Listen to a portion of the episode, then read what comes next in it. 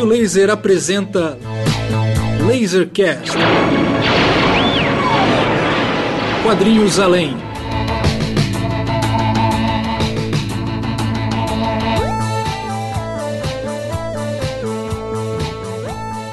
Lasercast de número 12, começando agora com o tema Boas adaptações cinematográficas de histórias em quadrinhos.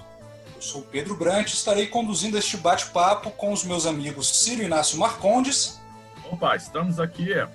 Raimundo Lima Neto. Olá, pessoal. Márcio Júnior. Opa, e aí, moçada?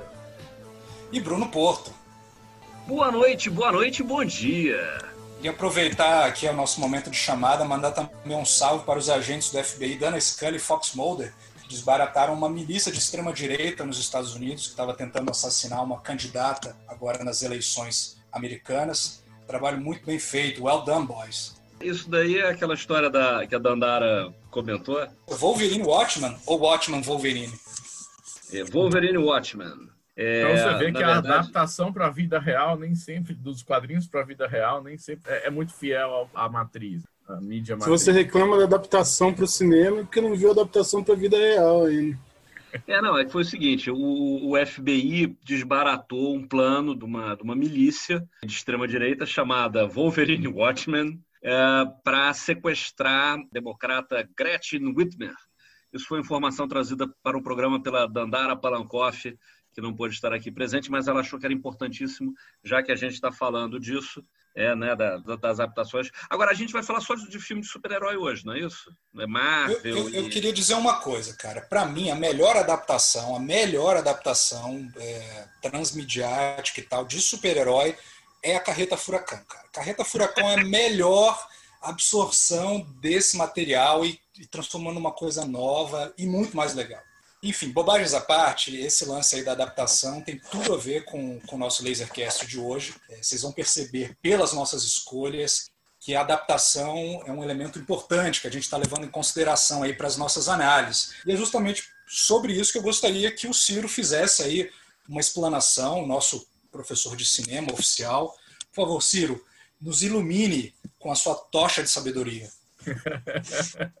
Te iluminar com tocha o que, rapaz? Nos ilumine com a, com a, com a luz que vem do, do fim do túnel, lá da a salinha de projeção. Do meu cucuruto, iluminado aqui pela, pela lâmpada do quarto. Mas enfim, nos ilumine, lá. nos ilumine com o reflexo da sua careca, quando bate esse sol de 45 graus na sua cabeça e reflete na cara dos adversários, tal qual a espada de Itogami em várias das batalhas que ele venceu. Vamos lá, que a gente começou bastante aloprado hoje, né? O negócio é o seguinte: vamos falar de adaptação e tal. Então, vamos. O que, o que era a pauta desse episódio? Né? Era basicamente cada um de nós escolheu uma adaptação que considera interessante, que vale a pena falar sobre, né? Que traga alguma informação nova em relação ao original, enfim, que reinvente, trate com criatividade a difícil tarefa de traduzir, né? De de, de transferir de uma mídia para outra um conteúdo ou uma forma, né? Então eu estou pensando aqui, peguei algum, algum aporte teórico aqui para nos ajudar nessa primeira parte, né? Essa primeira coisa assim, né? Vamos já, já dispensar de, de cara a ideia da, da fidelidade, né? Eu acho que isso daí é uma questão já bastante vencida, né? Batida na, nas ideias sobre tradução. Então, assim, não vamos considerar, ah, meu Deus, mas esse Batman aí, ele não, não teve os pais mortos pelo bandido de não sei o que, etc. Aquele chororô que muitas vezes os fãs de quadrinhos, especialmente fãs de super-heróis, costumam cobrar, né, dessas adaptações e tal. Então, ou, ou, mesmo adaptações que não sejam dos quadrinhos para o cinema, mas de, de livros para o cinema. Ah, essa parte foi omitida, essa foi adicionada, dois personagens foram foram fundidos, né? Esse tipo de reclamação que eu acho que não cabe, né? Vamos tentar ultrapassar, né? Afinal, a fidelidade seria o que exatamente? Se você vai ser fiel à forma dos quadrinhos, o que, que é uma splash page para um filme, né? Assim, ou então o que, que é, são as conclusões que você faz nas relações entre os requadros e tal, como isso, isso se adapta ao, ao conteúdo de um filme. Isso não é traduzível, né? São, digamos, elementos específicos ou quase específicos das mídias que, que, que fazem elas legíveis dentro das contingências delas, das próprias mídias, né? Então, vamos começar logo com aquela ideia do, do próprio Walter Benjamin, o filósofo alemão. No texto de 1923, A Tarefa do Tradutor, que é um clássico, né? Ele já vai falar para a gente abandonar a ideia de fidelidade. Né? Ele está falando de tradução de, de, um texto de uma língua para outra, né? ele não está falando de uma tradução intersemiótica, né? que seria uma tradução de uma mídia para outra, que é o caso das adaptações e ele vai é, falar para que, que essa tarefa ela é ingrata, né? A tarefa do tradutor, mesmo de uma língua para outra, é ingrata, porque tem elemento, tem conteúdo que é traduzível e conteúdo que não é traduzível. Então você tem que saber identificar o que é, o que é a tradutibilidade de um texto para você poder conseguir fazer com que ele seja reconhecido. Né? E o Walter Benjamin vai falar em essência, né? Ele é um texto antigo, então ele ainda vai trabalhar com algumas ideias uh, ligadas um conteúdo que está mais nas impressões que a obra causa do que nos seus, nos seus aspectos formais em si, né?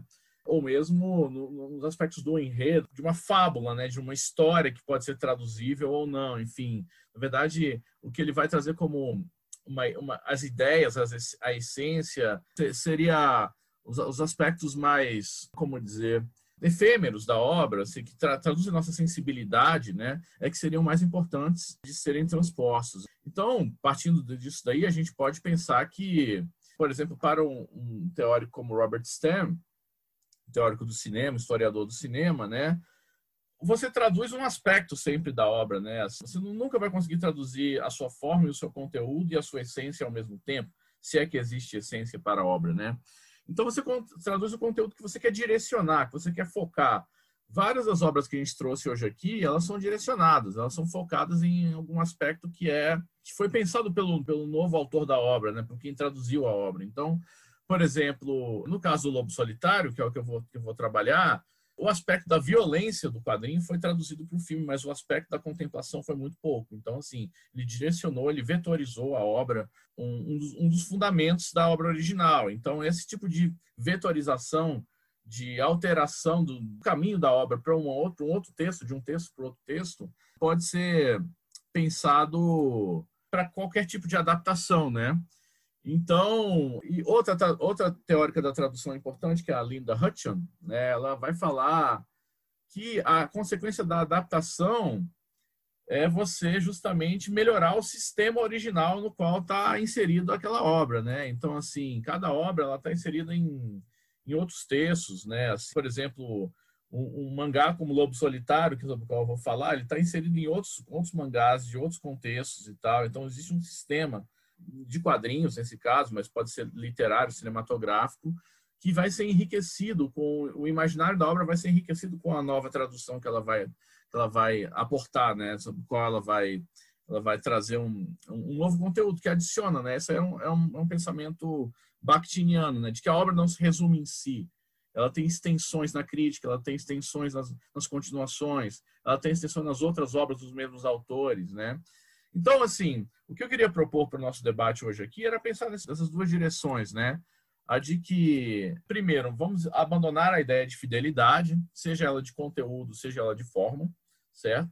Que a obra pode ser recriada com um novo contexto, e isso vai aumentar, amplificar o, a atuação dessa obra nesse sistema literário, ou, ou de quadrinhos, ou de cinema, vai aumentar o imaginário da obra, e de que ela pode ser vetorizada, né? Significa o quê? Que você pode escolher um aspecto da obra e traduzir ela, amplificar esse aspecto e melhorá-lo numa outra obra, né? Então, estender a obra para uma outra direção, né? Isso não, não, implica em prejuízo da obra original, mas numa amplificação dela, né? Então era isso que eu queria falar nessa primeira parte. A gente pode retomar essas ideias, certo? E enquanto a gente discute os outros os outros quadrinhos. Legal. E é bacana é, você colocar essa, essas questões, né? até porque durante muito tempo cobrou-se dos filmes adaptados de histórias em quadrinhos é, fidelidade, né? fidelidade às histórias, à matriz, né? É, era a queixa principal. A gente percebe que em muitos casos, né, é, quando essa fidelidade ela é atingida, em determinado momento isso parece uma coisa muito interessante, mas nem sempre isso garante o filme né? Tipo um bom filme. E exemplos não faltam. Sei lá, para quem eu lembro que a primeira vez que eu vi o, o, o primeiro Sin City, né, no cinema, Falei, putz, que legal a adaptação ali, muitas vezes página a página, etc, etc. Mas acho que é um filme que, de certa forma, envelheceu mal por N motivos. Um deles foi porque aquela linguagem ali se tornou uma linguagem, de certa forma, tão presente nos filmes de, de, Hollywood, né, sejam adaptações de quadrinhos ou não, que se tornou, na minha opinião, uma, uma estética muito vulgar. Né? Isso para não falar no que, na minha opinião, é uma péssima adaptação, apesar da história estar muito presente no filme, que é a adaptação de Watch. Né? Eu lembro que na época me estreou aqui nos cinemas, eu uh, ainda trabalhava em jornal, fui fazer uma, uma, uma matéria com alguns fãs de Watchmen, né? Levei caras para a sessão de imprensa para assistirem o filme em primeira mão e tal. E todo mundo saiu de lá assim: Uau, eu adorei o filme. Eu, como é que é? Sim, cara, eu adorei o filme. E eu ali com vergonha falei: Cara, eu achei uma bosta esse filme. Sério que você gostou? Mas enfim, não desviamos começar aí o nosso bate-papo. E é por isso que eu passo a palavra para o Márcio Júnior, que vai abrir aí a rodada apresentando aí o seu filme para nós. Eu só, só queria me intrometer Márcio. antes, antes só, só me intrometer antes de passar para o Márcio. Acho que tem um aspecto de adaptação de quadrinhos para outras mídias assim que não existe tanto hoje mas que faz uma parte muito, que foi uma parte muito importante dos quadrinhos, principalmente super-herói, que hoje em dia a gente tem muito filme no início do século XX, que é o quanto que as adaptações colaboraram com o crescimento dos personagens, com o crescimento das histórias, quantas partes do super-homem se devem a, a, diversas outras adaptações. Então essa, essa visão que a gente tem é, de fã, né, de fanbase, por exemplo, com relação àquilo que está sendo adaptado, é uma coisa que não existia naquela época. Né? Você não tinha um fanbase do Super-Homem para reclamar porque tinha um determinado coisa que não tinha no gibi, por exemplo. As coisas estavam se construindo. Então, a, a, essa ideia de adaptação, tá, acho que é uma ideia interessante a ser resgatada e que talvez alguns desses filmes tragam isso. E talvez eu esteja me adiantando e falar um pouco sobre o filme que eu vou falar, é justamente a maneira como a adaptação pode contribuir para própria o próprio original, né? Como que ela pode acrescentar isso? Que é muito que o Benjamin fala, né? Muito do que foi dito, mas eu só queria trazer esse assuntinho à memória antes da gente zarpar aí com o Márcio. Boa. Não, mas grandes considerações aí. Então, uma das coisas que eu acho que eu acho assim que, que é importante, que é uma ideia do Lasercast para esse negócio, é assim, é a gente sair da discussão do trivial, né? dizer, os, os super-heróis em particular, né? A gente tende a achar que são os quadrinhos que tomaram Hollywood, assim, mas não é verdade. São super-heróis, né? Eles tomaram Hollywood assim de uma forma muito hegemônica e a gente quer tratar de outras, de outros, de outros tipos de filmes assim, né? Para mostrar assim, primeiro que o quadrinho não é só super-herói e portanto as adaptações não são apenas né, de, de super-heroísmo. Mas, de certa forma, o filme que eu trago aqui, em certa medida, um filme de super-herói, que é um filme italiano, uma produção lá do Dino de Laurentiis, que é o Danger Diabolic, é o perigo diabolique. Ha ha ha ha ha ha ha ha ha ha ha!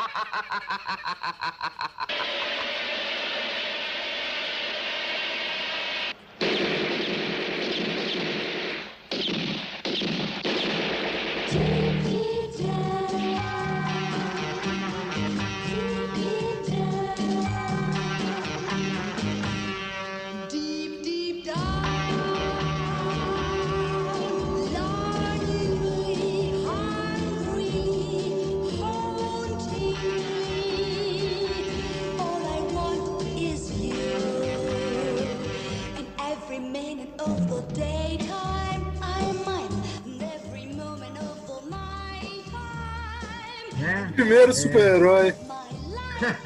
o primeiro super-herói. Antes dele, só o fantasma. Né? Não Bruno Porto. Olha só, a gente não vai começar com essa história de novo, não. Peraí, calma. Vamos tentar Bom, manter. O primeiro super-herói não tinha sido o Hércules? Não, peraí. Por favor. O um mínimo. O um mínimo de compostura da parte dos senhores.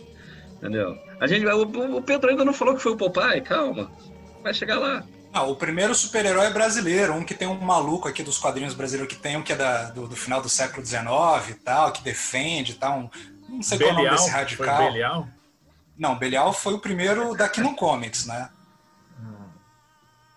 Mas enfim, o filme aqui, cara, que eu, que eu vou trazer pra gente é baseado nesse clássico né, quadrinho italiano criado pelas irmãs Angela e Luciana Giussani em 1962, que é o Diabolique aqui pra gente, né, o Diabolic. E é um, e é um personagem assim que continua, né, principalmente na Itália, sendo fazendo muito sucesso, né, é absolutamente popular e tal.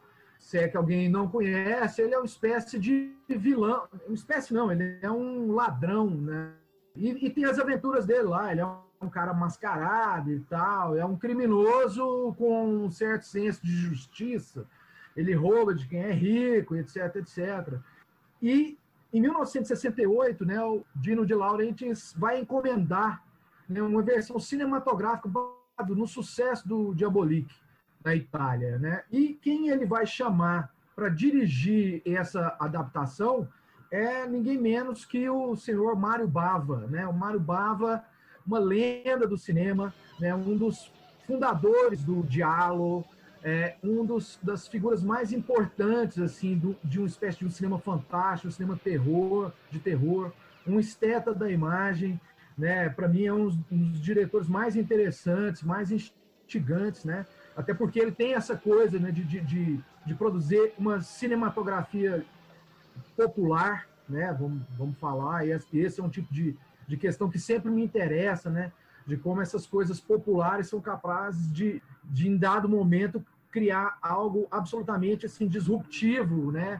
Que é maior que os próprios limites, né? Da, da, da linguagem, quer seja nos quadrinhos, quer seja no cinema. Então, isso me interessa muito. Esse filme, o, o Diabolique, é um filme, pô, eu adoro, eu acho lindo, né? Plasticamente, né? E essa é uma característica, né? Dos filmes do Mário Bava, né? Ele é um cineasta devotado à imagem, à invenção, né? É, de um tempo que obviamente não existiam recursos, digamos, digitais. E ele vai produzir é, esse filme que vai se converter num sucesso. Cara, para quem ainda não assistiu, eu digo assista que é um deleite assim. Tem coisas que são absolutamente impagáveis do ponto de vista do roteiro, é super bem-humorado, mas com humor ácido, crítico. É... E eu prometo aí, junto com, com esse Lasercast, tem um texto meu sobre o Diabolique aí para a gente publicar no, na Raio Laser, então depois você dê uma, uma conferida lá, e lá eu vou dar uma detalhada um, mais precisa no filme. Mas, assim, por exemplo, tecnicamente tem umas coisas que são engraçadas, né? Existia um orçamento para fazer o filme de 3 milhões de dólares. O Bava fez um filme com 400 mil dólares. Ele fez um filme com 400 mil dólares. Quando o filme ficou pronto com esses 400 mil dólares, o Dino de Lares falou assim, não, então você já engata aí, já faz a continuação, cara. Você nem gastou dinheiro, ele foi falou assim, não, cara, eu não vou, não vou fazer esse filme, não vou fazer continuação porque eu não gosto da pressão dos grandes orçamentos, né? Então isso diz um pouco do caráter ali do Mário Bava, né? O, o, é, o protagonista aí, o Diabolic, ele é vivido pelo John Philip Law e a, e a parceira dele, né? No crime, literalmente, é a, vivido pela Marisa Mel, o que aconteceu, tem um, um bastidor aí que é bem legal de saber, que a princípio, né, a Eva Kant, né, que é a, que é a, a, a mulher, a esposa e a, e a, e a companheira do... Eles, eles são uma dupla, eles são um casal né, absolutamente hedonista e realizam os crimes vivem a grande paixão deles, né, pela aventura, pelo crime, por desacatar as autoridades e principalmente por desacatar do capital. Né? Eles acham que a grana é para o hedonismo e eles vão em cima de quem é rico lá e, e bota para quebrar. E, é, quem seria a atriz a viver a, a, a Eva Kant inicialmente é a Catherine Deneuve, mas reza a lenda que não, a química não bateu né, e eles acabaram dispensando e contratando a Marisa Mel. Né? Tem uma presença de um é, é, de um ator também que é caro aí para quem curte umas comédias ali dos anos 60, que é o Terry Thomas, se não me engano, inglês, que tem um dente bem separado, fez aqueles filmes da Volta ao Mundo em 80 Dias, tem sempre um papel de vilão, histriônico, né? Ele é o ministro de Finanças da França no longa-metragem. Outro detalhe que é fantástico é a trilha sonora né, que é de ninguém menos do que o Ennio Morricone, né? É uma trilha sonora fabulosa e tem uma canção tema que é incrível chama Deep Down, né, que também ganhou outras interpretações, inclusive no projeto do Mike Patton, né, de música italiana, Mondocani. É uma das músicas que ele vai fazer. O filme, cara, tem essa estética dos anos 60. Quem não está acostumado com, por exemplo, com o visual do, do Bava, principalmente o Bava era, era prioritariamente um diretor de cinema fantástico, né? prioritariamente um diretor de cinema de terror, de cinema policial. Então, essa coisa meio super-heroística ali, ele cria um, um clima, digamos, camp, né? e que vai remeter, muitos são os paralelos que são estabelecidos, por exemplo, entre o Diabolic e o Batman lá do Adam West, do Burt Ward, de, de, da década de 60, são bem próximos. Assim, né? Então, você tem uma, uma, uma visualidade ali que é, que é algo que para mim é incrível, tal e qual o Batman. Assim. E as soluções é, cinematográficas do Mario Bava, elas são impressionantes. O, o DVD está disponível no Brasil, numa edição bacana, com vários extras, que mostra e que acompanha também um CD com a trilha sonora. Mas os extras são muito interessantes de ser vistos, assim, cara. Tem alguns aspectos, a gente estava falando, o Ciro puxou uma ideia agora há pouco dessa coisa, né? Como você vai fazer uma adaptação de quadrinhos, né? E como é que fica a questão da splash page, por exemplo, né? Numa adaptação cinematográfica.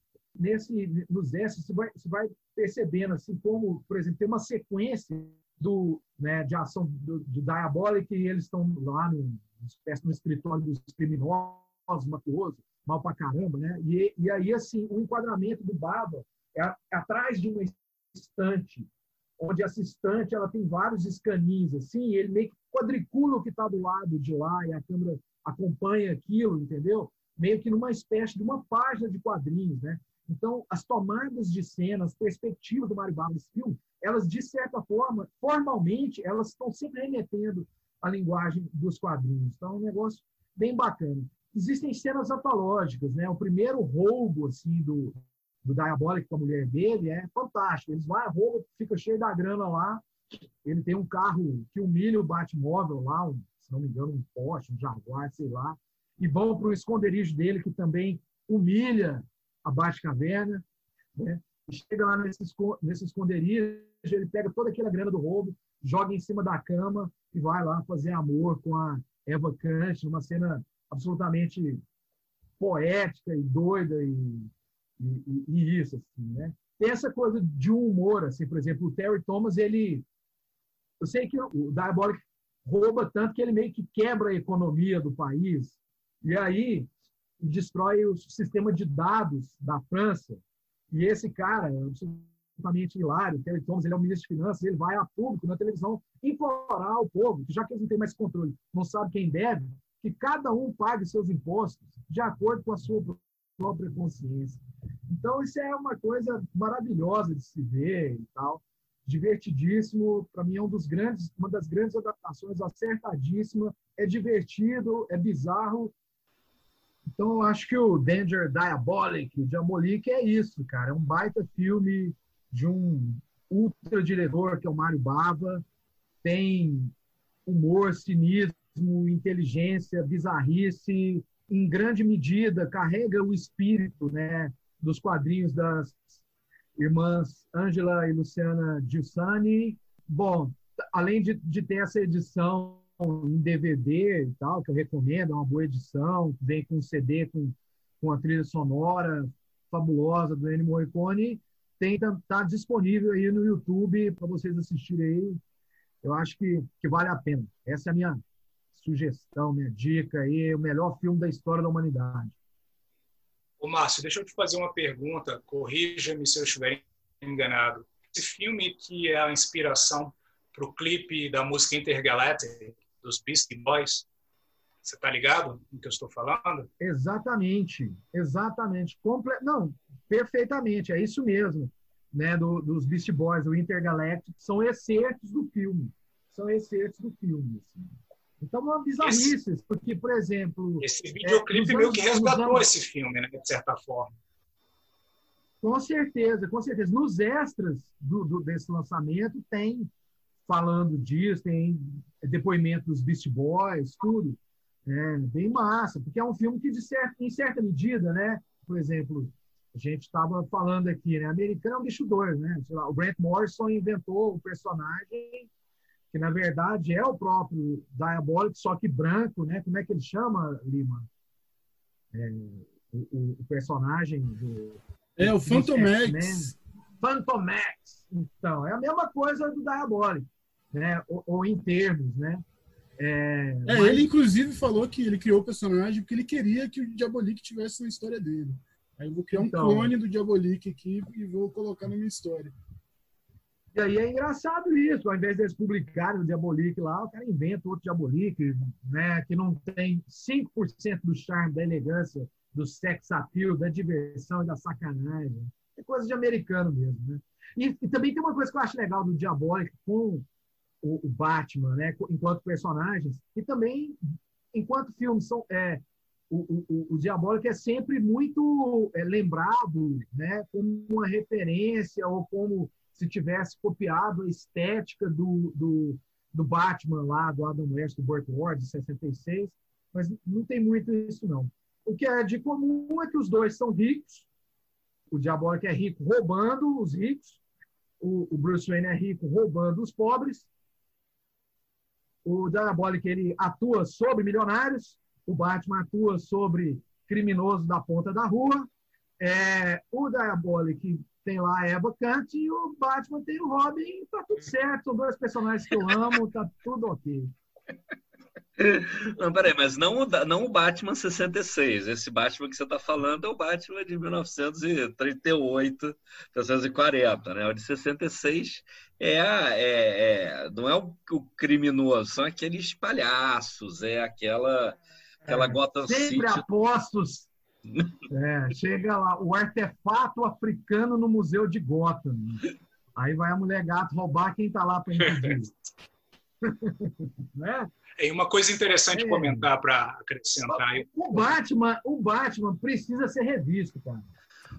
O Batman precisa ser, assim, a gente fica falando no campo do saudosismo. Eu falo no campo do retardo. Eu assisto cotidianamente isso, eu adoro. O Camp é vanguarda, porra. O Camp é vanguarda. Total, não. E o Batman é muito sofisticado, cara. As coisas que estão colocadas hein? ali. Batman soturno, Batman mal é. encarado. Isso aí é, é, é careta, porra. É careta Mas olha só, isso, é, isso é cíclico, tá? É, não, eu já, não, Bruno. Eu...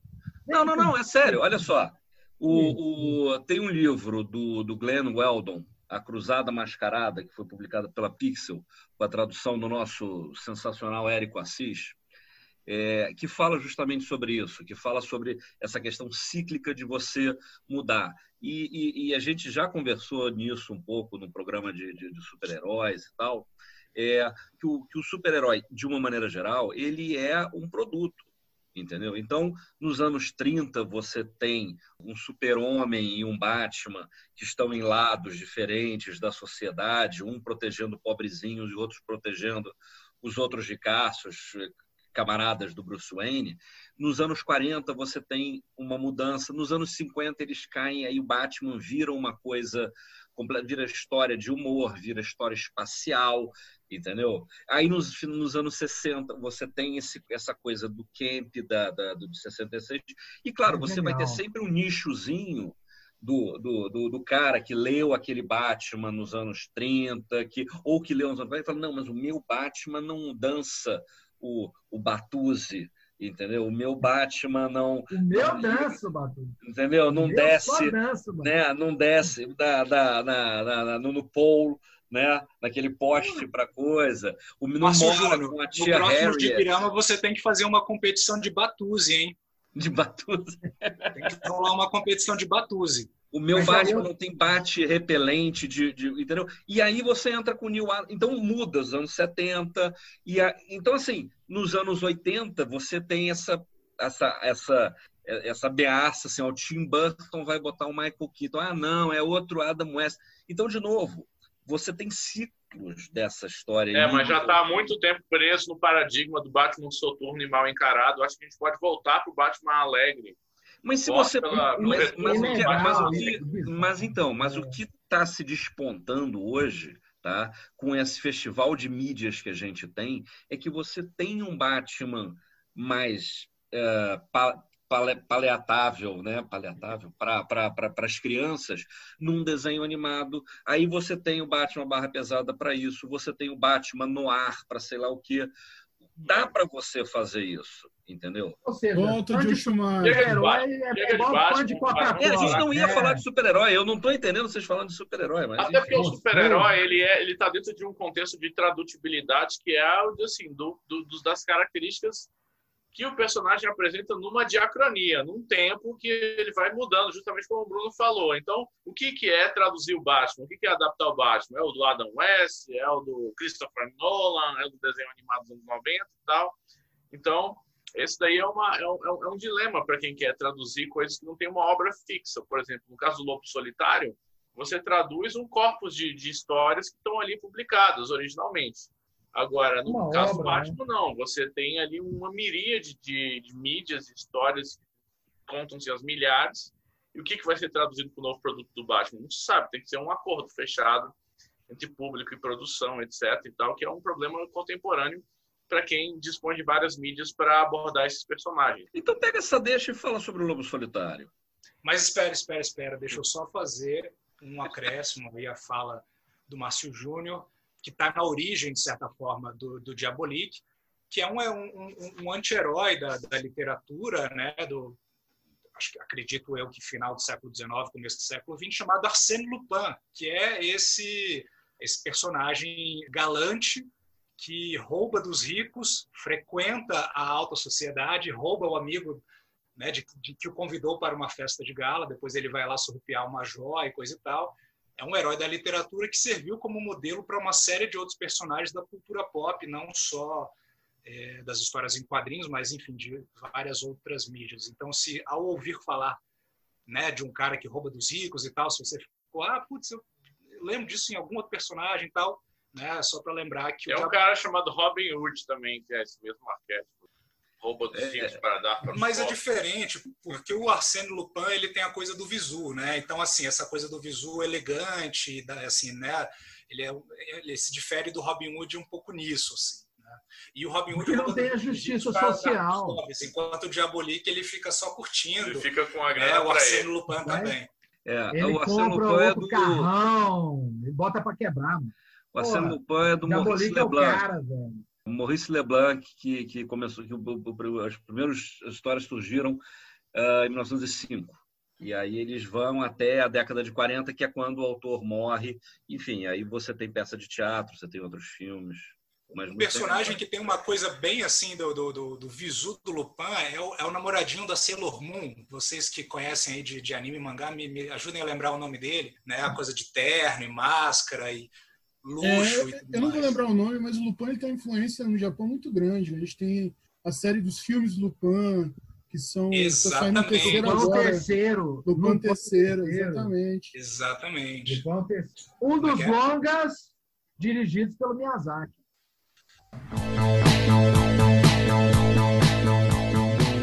E já que a gente está falando de Japão, vamos agora falar de Lobo Solitário. Vai lá, Ciro. どこで待つへてごと歯ごとごとごとと一刻橋で待てばよいへてごと歯ごとごとごとと一刻橋で待てばよい母子がいなけりゃどこで待つ heting kenara doko de matsu Koto goto mawaru Olha, o que eu quero falar dessa adaptação do Lobo Solitário foram seis filmes dirigidos, uh, a parte deles pelo Kenji Mizumi, né, que era já um diretor de filmes de samurai é, já escolado, isso nos anos 70, né? Ele tinha dirigido Zatoichi, por exemplo, que foi um grande sucesso no Japão, teve 25 filmes, para vocês terem uma ideia. Essa longeva série, não, obviamente não todos dirigidos pelo Kenji Mizumi, né?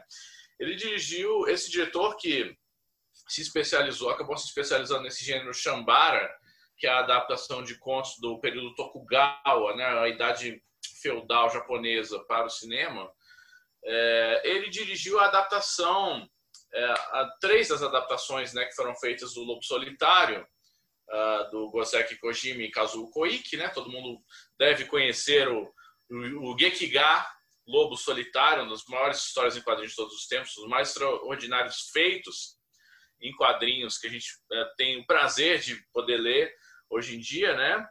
Essas histórias foram adaptadas em seis filmes, né? Os três primeiros foram dirigidos pelo próprio Kenji Mizumi e ficaram famosos pela atuação do Tamisaburo Wakayama, né, que era um ator um pouco mais gordinho assim e tal. Não era exatamente o perfil estilo Toshiro Mifune que a gente esperaria para o Ito Ogami, que é o protagonista do Lobo Solitário, mas ele acabou marcando época nessas adaptações meio exploitation, né, que foram realizadas nos anos 70. Entre 72 e 74 foram feitos seis filmes é, seguindo o sucesso do mangá. O mangá tinha começado, né, ou Gekiga, como preferirem, né, um mangá para adultos, mais violento e realista, uh, que surge a partir dos anos 50, né, no Japão. Então, é, o mangá foi feito entre 70 e 76, então eles foram bem concomitantes, né? A série de filmes terminou antes de terminar a série, a série é, em quadrinhos e tal. E o que eu gostaria de chamar a atenção para essas adaptações, né? Eu vou falar um pouco sobre o quadrinho em si, mas é claro que eu acho que todo mundo é, que lê Raio Laser, né? Já leu o Lobo Solitário, conhece, não está devendo aí para a galera, né? Lobo Solitário é, digamos, bibliografia básica aí da história dos quadrinhos e tal. Eu tinha uma camiseta do Lobo Solitário comprada na Kinon Comics que eu usei até ela virar um pano de chão. E mesmo assim eu quis continuar usando ela, mas assim, até o Daigoro desaparecer. Bem, o que me chama a atenção, né? Eu vou analisar especialmente, especialmente o primeiro filme, né? Lobo Solitário, a saga do Renegado. Kozuri Okami, de 1972, foi dirigido pelo Kenji Mizumi. Introduz o personagem e tal, é o principal filme, né? Ele até depois ele foi refeito nos Estados Unidos, uma montagem dos dois primeiros filmes, ficou conhecido como Shogun Assassin que é um nome muito engraçado para um, um, um, um, mangá de caráter violento, porém ao mesmo tempo contemplativo, filosófico, que é o caso do Lobo Solitário, né?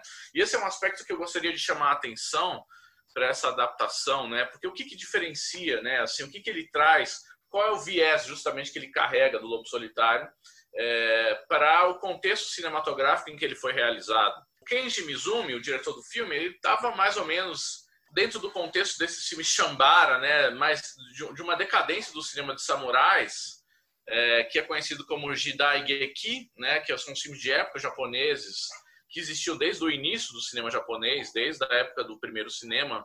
Você tinha o cinema kabuki, que adaptava histórias lendárias, histórias antigas do período, período Tokugawa no, no cinema japonês. Só que esse gênero ele teve uma ele teve uma decadência nos anos 60, né, com a chegada do cinema moderno japonês, né, que muitos é, devem conhecer como Número Vago, né, assim, a Nouvelle Vague japonesa, ou a, ou a Número Vago, né, que é a Nouvelle Vague da Shoshiko, que era um dos três grandes estúdios japoneses que faziam filmes ainda nos anos 60, né, que era justamente a Shoshiko, a Nikatsu e a Torrei.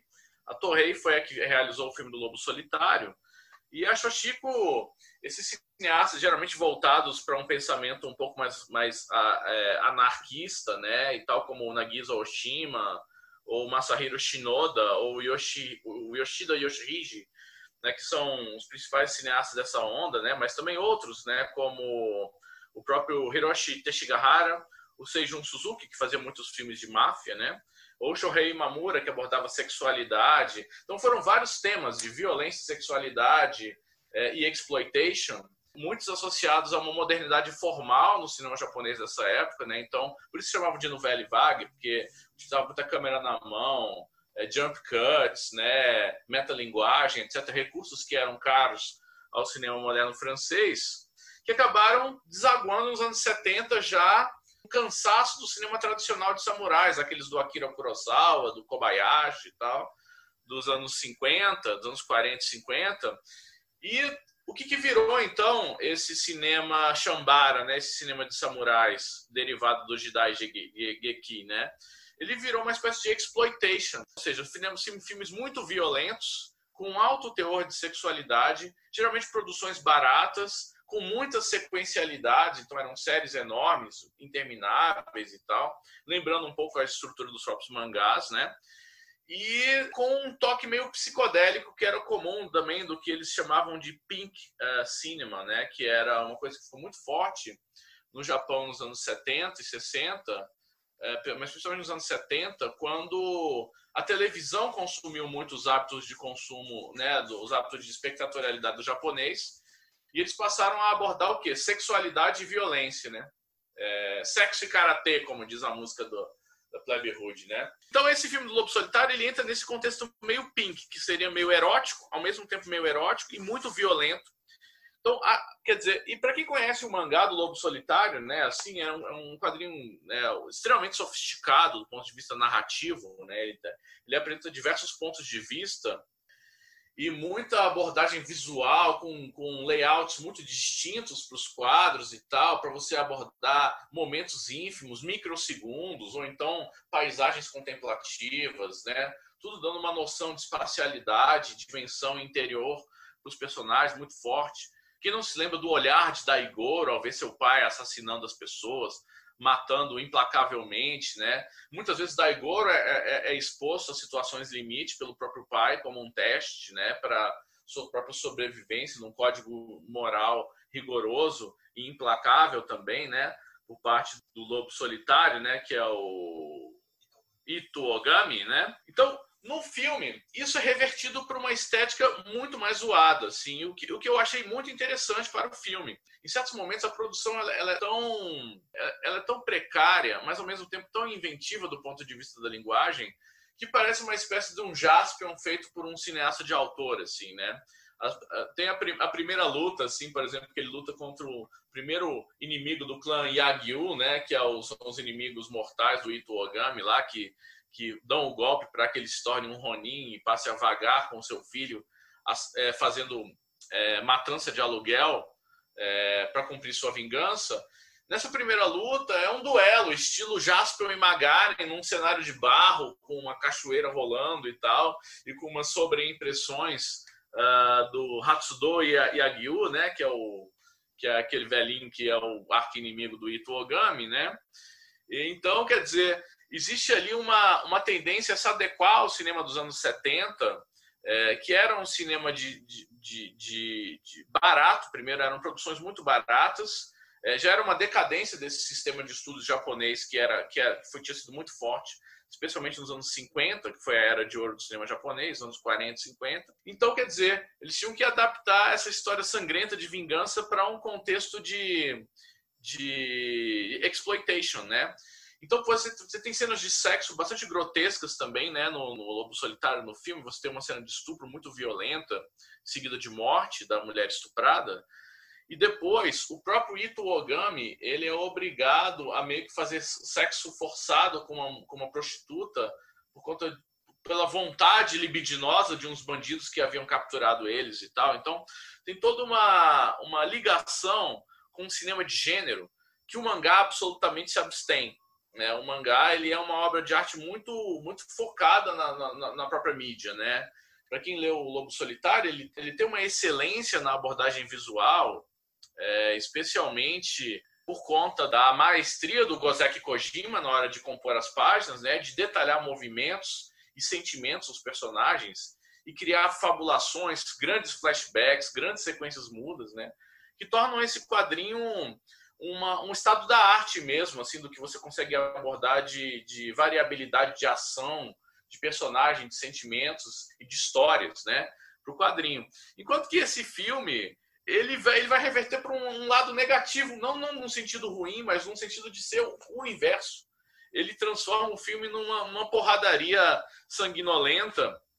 A única coisa que, tem, que é mais ou menos pareável seria a tentativa dele de, na montagem dinâmica imitar os golpes rápidos, né, que o que o Kojima é, desenha no, no, no, quadrinho, né? E curiosamente, só para encerrar, o, o filme foi escrito pelo Kazuo Koike, que é o mesmo roteirista e criador do Lobo Solitário.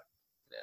Então, Esse, para mim, é um exemplo de uma adaptação em que, ao mesmo tempo, ele está aquém do quadrinho, mas ele vai além em outros aspectos. Ele procura entender o contexto cinematográfico, econômico, midiático e de público da época e transformar um conteúdo num outro que, ao mesmo tempo, vai agradar. Hoje em dia, o filme é super cult, a série do Lobo Solitário cada vez mais considerada como um cinema interessante japonês dos anos 70, né? E, e, e, funciona como uma extensão importante para o legado da obra. Né? Ele ajudou a manter o Lobo Solitário como um clássico dos quadrinhos, sendo uma série muito popular no cinema. Né? Então era isso aí. Não sei se vocês têm alguma dúvida aí. Eu fiz uma pesquisa aqui, tem umas coisas para dizer, mas é, o basicão era, era, era essa análise que eu queria fazer dessa reversão de relações artísticas entre filme e quadrinho. Ciro, você levantou uns pontos aí que eu achei bem interessantes, assim, e um em particular, né? Assim, de como a estética do filme, num primeiro momento, parece primária, né? E, e, e isso acontece no, no, é, é, no Diabolique também. Se você não der uma anacronizada no olhar, se você não for capaz de transitar no tempo e para perceber a beleza que está ali, né? Uma beleza autoral, inclusive, né? né? Parece que os recursos não sejam iguais a hoje, sim, né? Que a gente vê falando de sistema de super-herói. E para mim, por exemplo, os filmes da Marvel não têm autoria de identificar absolutamente nada. Que é, é como se fosse uma indústria mesmo. Né? Assim, eu não, eu não sei quem dirigiu um filme, não sei quem dirigiu o outro, quer dizer, posso até saber o nome pela notícia e tal, mas assim, do ponto de vista cego, de ser, por exemplo, da gente ser capaz, assim, eu não preciso de muitos minutos diante de uma tela com imagem e movimento para identificar, falar, isso aqui foi o Mário Bava que fez. Uhum. E, que, e que essas coisas são interessantes, né? Então, essa pra, pre, uma certa precariedade, também é um olhar de hoje, né?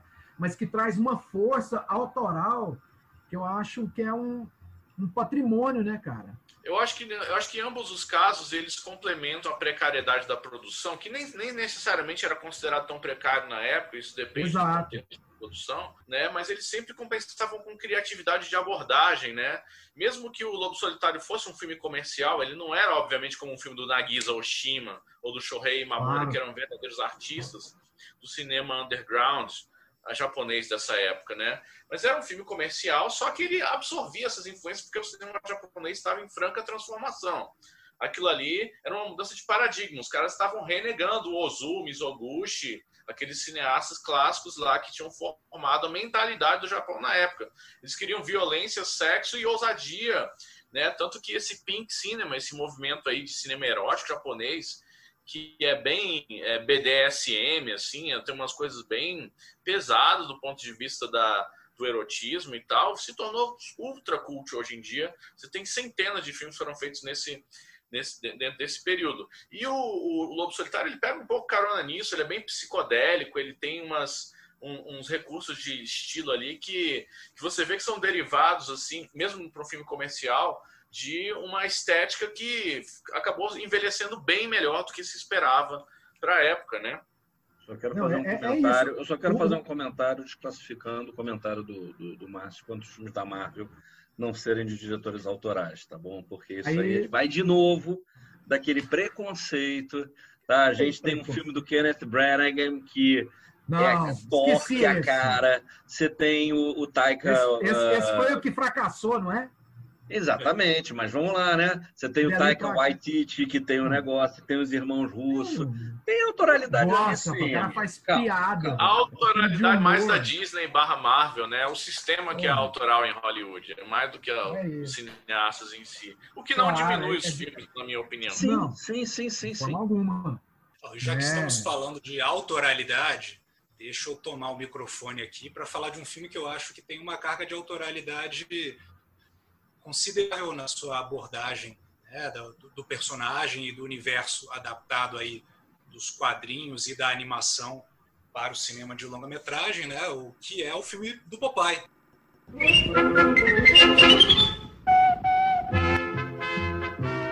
É o filme que eu vou vou, abordar aqui hoje, né? Foi lançado em 1980 no cinema, dirigido pelo Robert Altman? Um cineasta naquele momento já bastante consagrado. É, e foi um filme que eu assisti na infância em VHS e lembro de ter adorado esse filme.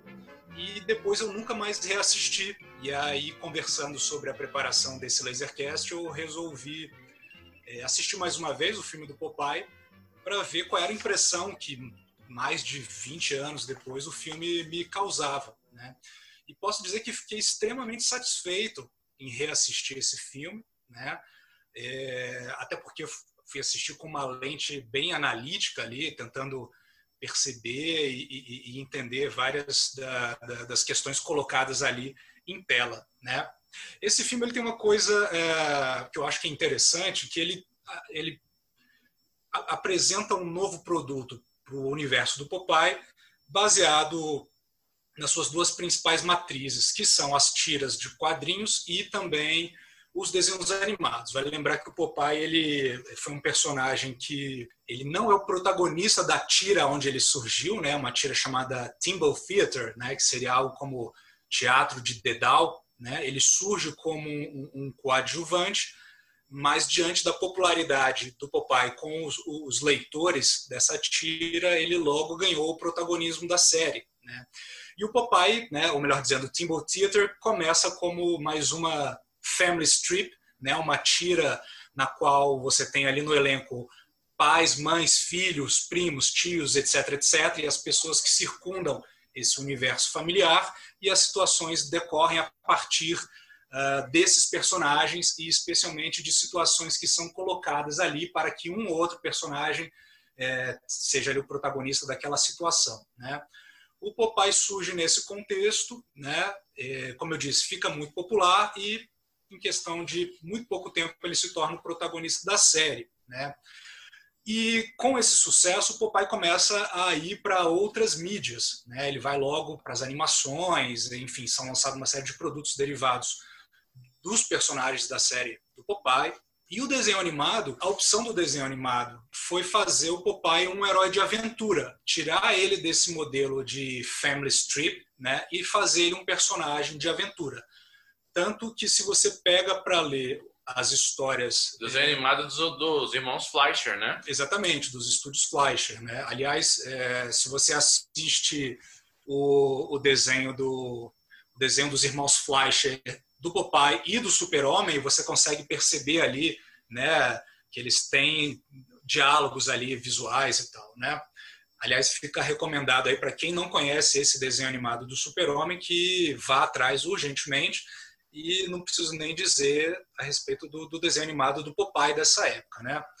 É, só que no Popeye dos desenhos animados, especificamente esse dos, dos Fleischer, o Popeye vira um herói de aventura, né?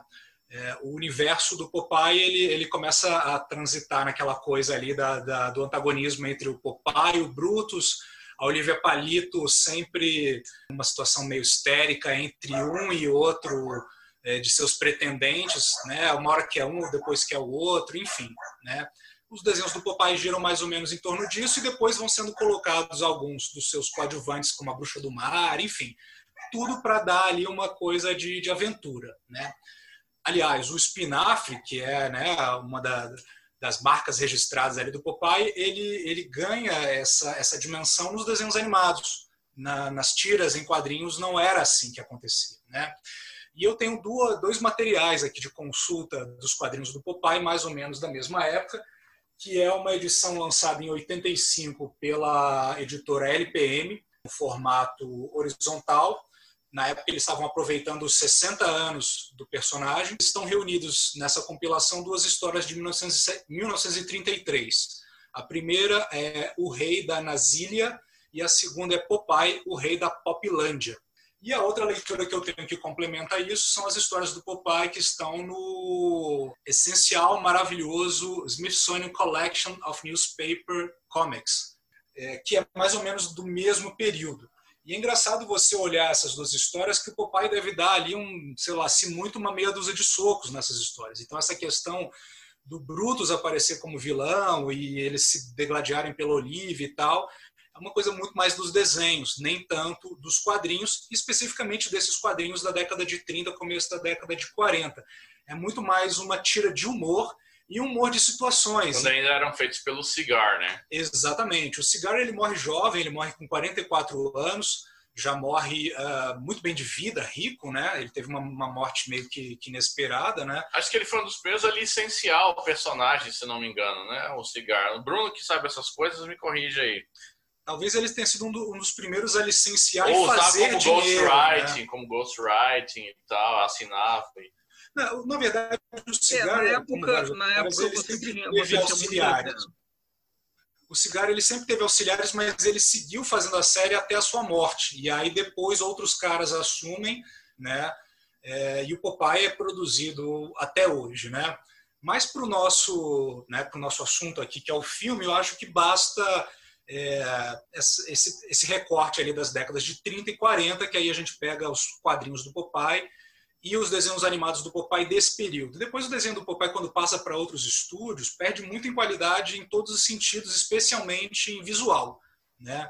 Se vocês assistirem o, que, é, o Popeye que, que, foi feito a posteriori, é, ele é muito mais pobre, a animação, né? e muito menos interessante. Né?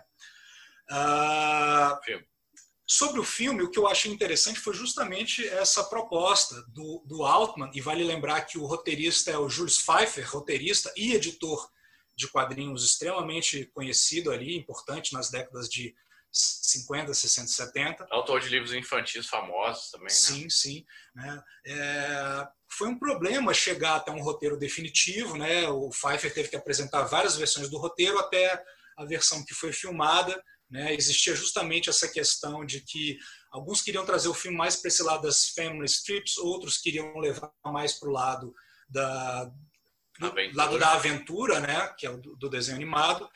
E eu acho que o filme ele congrega isso de uma forma bastante equilibrada. E, a meu ver, o mais interessante é justamente essa coisa dos personagens. Né? Quem faz o Popeye está sensacional. Né? O Robin Williams fez uma caracterização é, que eu acho que tal qual você tem ali o, o, o Christopher Reeve com o Super-Homem, que você fala, esse é o melhor Super-Homem, por mais que outros sejam bons, esse é o Super-Homem definitivo em carne e osso. Eu acho que o Popeye é a mesma coisa ali, né? O, o Robin Williams faz um Popeye definitivo, né? Com todos aqueles trejeitos, né? E o filme ele traz essa coisa de, de, de uma caracterização de época um tanto quanto uh, exagerada e estereotipada que eu acho muito bacana, né? Que você tem ali elementos do, do circo de atrações, é, do vaudeville, da, do, da comédia slapstick, né? Pastelão. Tudo isso muito bem colocado uh, de uma maneira exagerada e quase caricatural, no melhor sentido possível, nos figurinos e também nos cenários. Né? Eles construíram todo aquele cenário na ilha de Malta, inclusive a não ser que tenha sido destruído recentemente, ele se tornou uma, um ponto turístico lá de Malta, né, a ilha do Popeye, onde foi filmado é, esse longa-metragem. E esse filme, vale lembrar que ele é um musical, mas a música talvez não seja o, o, o mais importante assim do filme. Eu diria que tem ali uma, umas três músicas que se destacam, que são mais legais, mas o, o legal mesmo do filme é, é, é o resto, né?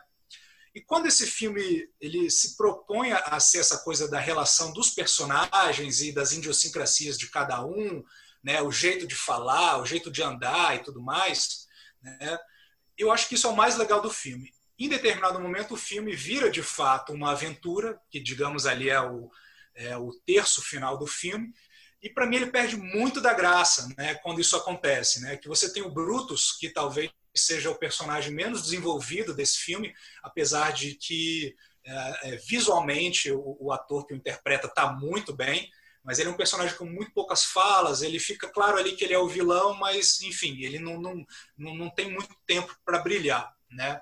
E o filme, né, no terço final, ele vira uma, uma aventura, porque o Popeye tem que resgatar não só o, o, o filho dele, né, que é o, que é o Gugu, quanto também o pai dele, né? A missão do Popeye no filme é reencontrar o pai dele, né?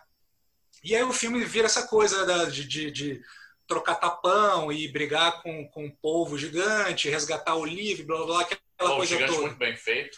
Exato. Né? é, para um efeito especial. É para ficar no, como se fosse um filme da década de 30. Então, acho que nesse sentido eles conseguiram ali um efeito especial quase da década de 30, num filme do começo da década de 80. Uh, e aí perde um pouquinho da graça. Assim. Para mim, o, o, mais legal é, é, é, quando você tem ali a interação entre, entre os personagens que remete muito a esse clima, tanto dos quadrinhos quanto do desenho animado. Né? E uma coisa que eu achei bacana é justamente o seguinte: como é que você vai levar uma criação dos quadrinhos em que os personagens são todos caricatos, é, nos, nos, seus, nos seus corpos, nas suas feições, na, na, no figurino, etc. Como é que você vai levar isso trazendo realismo para o filme? Não faz muito sentido você tentar fazer uma coisa realista, né? É como fazer o Popeye sem aqueles braços né? E o filme do Altman ele se dá esse direito, trazendo essa coisa meio, uh, meio exagerada, por assim dizer. Né? E eu acho isso sensacional quando um diretor ele, ele meio que deixa muito claro para o espectador que aquilo ali não deve ser levado a sério. A ideia não é você trazer os personagens de maneira realista. Né? Isso você vai ter no cinema de vários outros autores, e eu adoro quando eles fazem isso, né? Você vai ter no próprio cinema do Tim Burton, você vai ter no mais recentemente você vai ter no, no, nos filmes talvez do Wes Anderson, você tem isso nos filmes uh, do Terry Gilliam, nas produções do Monty Python, você tem isso nos filmes do Jean-Pierre Jeunet, que é o do Ladrão de Sonhos e fez também Amélie Poulain e tantos outros filmes que trazem essa coisa do absurdo, do exagerado e do onírico para o filme. Então, o que me fez é, ser fisgado 20 anos depois pelo filme do Popeye foi justamente isso: abraçar o absurdo, abraçar o caricato e não ter medo uh, de que isso seja assim. Né? Eu acho que a beleza do filme está nisso e, na verdade, eu sinto muita falta disso nos filmes de adaptação de quadrinhos hoje em dia. Eu adoraria ver um filme com essas características, com esse absurdo e, por que não dizer, com esse ridículo nos filmes de, de, que a gente tem adaptação de quadrinhos, seja super-herói ou não. Né? Eu acho que realidade e quadrinhos no cinema não tem nada a ver, são coisas que não combinam. Você acha que se o Papai fosse feito hoje, que um marinheiro amargurado, realista e que não tem dinheiro para comer, aí ele só compra espinafre e tal, e aí é um drama. Ele compra crack, ele já tem o cachimbo. Cara, se ele fosse um melodrama, crack, se ele fosse um melodrama realista, na qual o Popeye é um craqueiro e que tem que se alimentar apenas de espinafre porque ele não tem dinheiro para diversificar as suas refeições, eu gostaria. Mas um Popeye, por exemplo, de CGI, no qual os braços são é um ator vestindo próteses de CGI, e depois eles botam isso para ficar daquele jeito, eu só posso dizer que eu acho muito do pé inchado. Bruno é a favor do CGI. Olha só. Não, mas antes disso, eu só queria uma dúvida. 20 anos depois? Por que 20 anos depois, cara? Porque eu, antes de eu começar a minha falha, eu disse que eu vi esse filme na infância e eu fiquei completamente louco pelo filme. adorei o filme, ele me encantou como criança. E eu fui reassistir ele 20 anos depois, sem, sem me lembrar muito do filme. Né? E é um filme que eu consegui me divertir, gostei. Acho que é um filme para assistir em família, pais e suas crianças pequenas. Né? É, tentar levar esse filme muito a sério, acho que não daria muito certo, assim, tentar ver aquilo ali como uma grande obra cinematográfica. Entretanto, ele tem uma série de, de características louváveis, né, que foram, foram essas que eu coloquei aqui. E foi isso que eu, que eu, que eu falei de 20 anos depois. Eu assisti o filme 20 anos depois e consegui gostar. Esse é o meu ponto. Porque o filme agora está completando quarentinha. Exato. É e quem também está completando quarentinha e eu preciso urgentemente reassistir é Musiquinha, Bruno. Não, mas antes de falar de Flash Gordon, o maior filme dos anos 80, quiçá do mundo. Deixa eu falar um pouquinho de Popeye, porque ele é do mesmo ano do Flash. Mas é, eu fui ver Popeye com 10 anos de idade no cinema. Tá? É, eu tinha 10 anos de idade quando eu fui ver Popeye, porque ele saiu em, em 81 no Brasil eu fui no cinema. E é, eu concordo com tudo isso que o Pedro falou, menos que eu gostei. Porque é, com 10 anos eu não gostei. Eu estava esperando o pai do desenho animado. Eu concordo com tudo, que é o mais perfeito Popeye, o mais perfeito Robbie Williams de tudo. Ah, li, tudo, tudo, tudo que o Pedro falou é legal, menos que a criança gostou. Porque, inclusive, ele foi meio fracassado nas foi. bilheterias. Sim, né? esse filme não foi um sucesso na época, acho que nem muito de crítica, inclusive. Não, de nada. E eu acho que ele, ele, ele é bem representativo dessa nossa conversa aqui, pegando o, o, o que o, o que o Ciro falou, tanto na abertura quanto na conversa do Lobo Solitário, um pouco que o Lima uh, fez uma, uma, uma, uma fala, uma, uma intermediação ali rápida. É, eu acho que o problema do Popeye é uma questão de muitos filmes, muitas adaptações de quadrinhos, que você não define quem é o público. Tá? Se o público é uma criança, se o público é a antiga criança. Eu fui ver isso com meu pai, que lia Popeye. Meu pai é dos anos 40, então meu pai sempre leu Popeye. Né?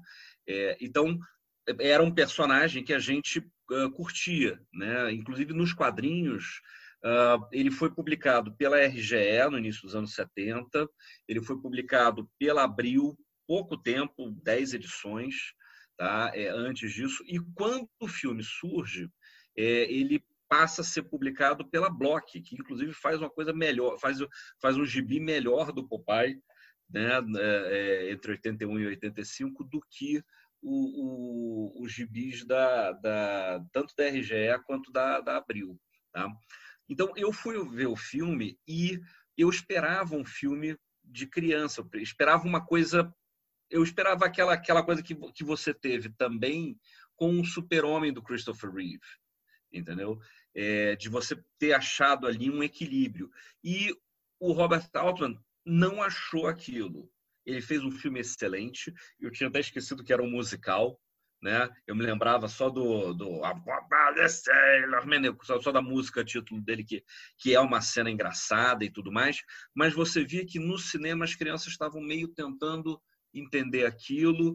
É, a parte final, que é essa parte muito louca de polvo, de corrida, de ah, ah, ah, Shelley Duval. Cara, imagina você ser casado com a Shelley Duval, entendeu? Como Olivia Palito. O Jack Nicholson enlouqueceu né, no, no Iluminado. Né? É complicado. Ela grita, ela tá perfeita de Olivia Palito, entendeu? E, e enfim, é, é, tem isso, mas eu acho que é um dos grandes problemas dos, das adaptações, até pouco tempo atrás, de você não identificar quem era o público daquilo. Tá? Mas eu gosto do filme. Hoje eu gosto do filme. Bruno, de quase 50, gosta do filme. Né? É... Mas é, é legal essa sua contribuição, Bruno, porque o insucesso do filme, eu acho que ele está justamente relacionado a isso. Né? Talvez uhum. eu tenha tido sorte de ter gostado do filme na infância, porque eu realmente me lembro do impacto que esse filme me causou na época. Eu devia ter talvez os meus, sei lá, oito, nove anos. Né? Vi, como eu te falei, no começo dos anos 90 já em VHS. Mas reassistindo o filme, eu percebo essas questões também. Mas para mim, o resultado é, de reassistir esse filme, pelas questões que eu levantei, foi super positivo, assim, sabe? Fiquei, fiquei feliz com é. reassistindo Popeye. É, sem dúvida o filme contribui para uma para a extensão de uma literacia sobre o Popeye, né? De um conjunto de obras que não se acaba. A gente estava até falando que vai sair do Gendy Tarkovsky, né? O Popeye novo aí, que parece legal, a animação. É, saiu na Europa o Popeye do Leles, né? Ilustrador mineiro Leles. É, né? o Popeye entrou em domínio público agora, né? Então todo mundo pode abordar o Popeye, enfim. Isso, essa é uma história que está longe de acabar, né? Só lembrando que também o Lobo Solitário teve a sua literacia estendida com agora o Mandalorian do Star Wars, né? Que uhum. é uma uhum. referência diretaça ao Lobo Solitário e também um desenho do Gendy Tartakovsky, que é o Samurai Jack, que também é Sim. diretamente inspirado no Lobo Solitário, ou seja, são traduções que vão se remediando, interremediando infinitamente. Inclusive aparece no, no, no Samurai Jack, né? O Itogami e o ele aparece em um episódio no final episódio, da primeira é. temporada, é. se não me engano, ele encontra o próprio Lobo Solitário. Sim. Tem, tem um outro filme que padece, eu acredito, do mesmo problema do Popeye e que segue por caminhos semelhantes, mas eu não sei dizer realmente o efeito dele, porque é um filme que, que não ficou nenhuma memória na minha cabeça.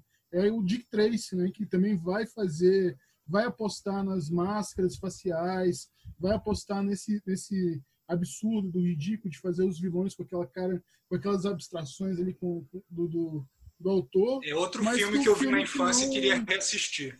É, eu, eu, eu assisti realmente não me, não me recordo o que acontece. Só lembro que tem as máscaras bacanas e a Madonna, é a única coisa que eu lembro.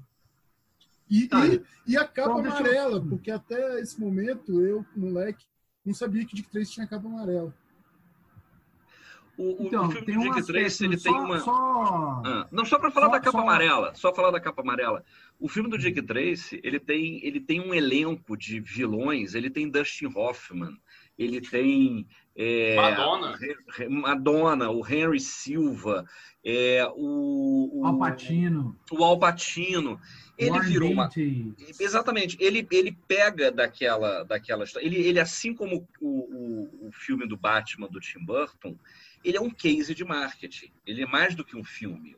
O, o Batman, o Batman de 89 do Tim Burton, ele é logo, camiseta, brinquedo, boné, carro do McDonald's. É um sabe? fenômeno transmídia, é né? Um fenômeno, é um fenômeno né, de, de transmídia e de, e de, marketing, claramente. E o, e o, e o Dick Tracy da Madonna foi isso. Agora, ele realmente ele se aproxima né, dessa tentativa, e a gente estava falando também de outros filmes dos anos 80, 90, que é, não conseguiram achar o seu público, ou não conseguiram.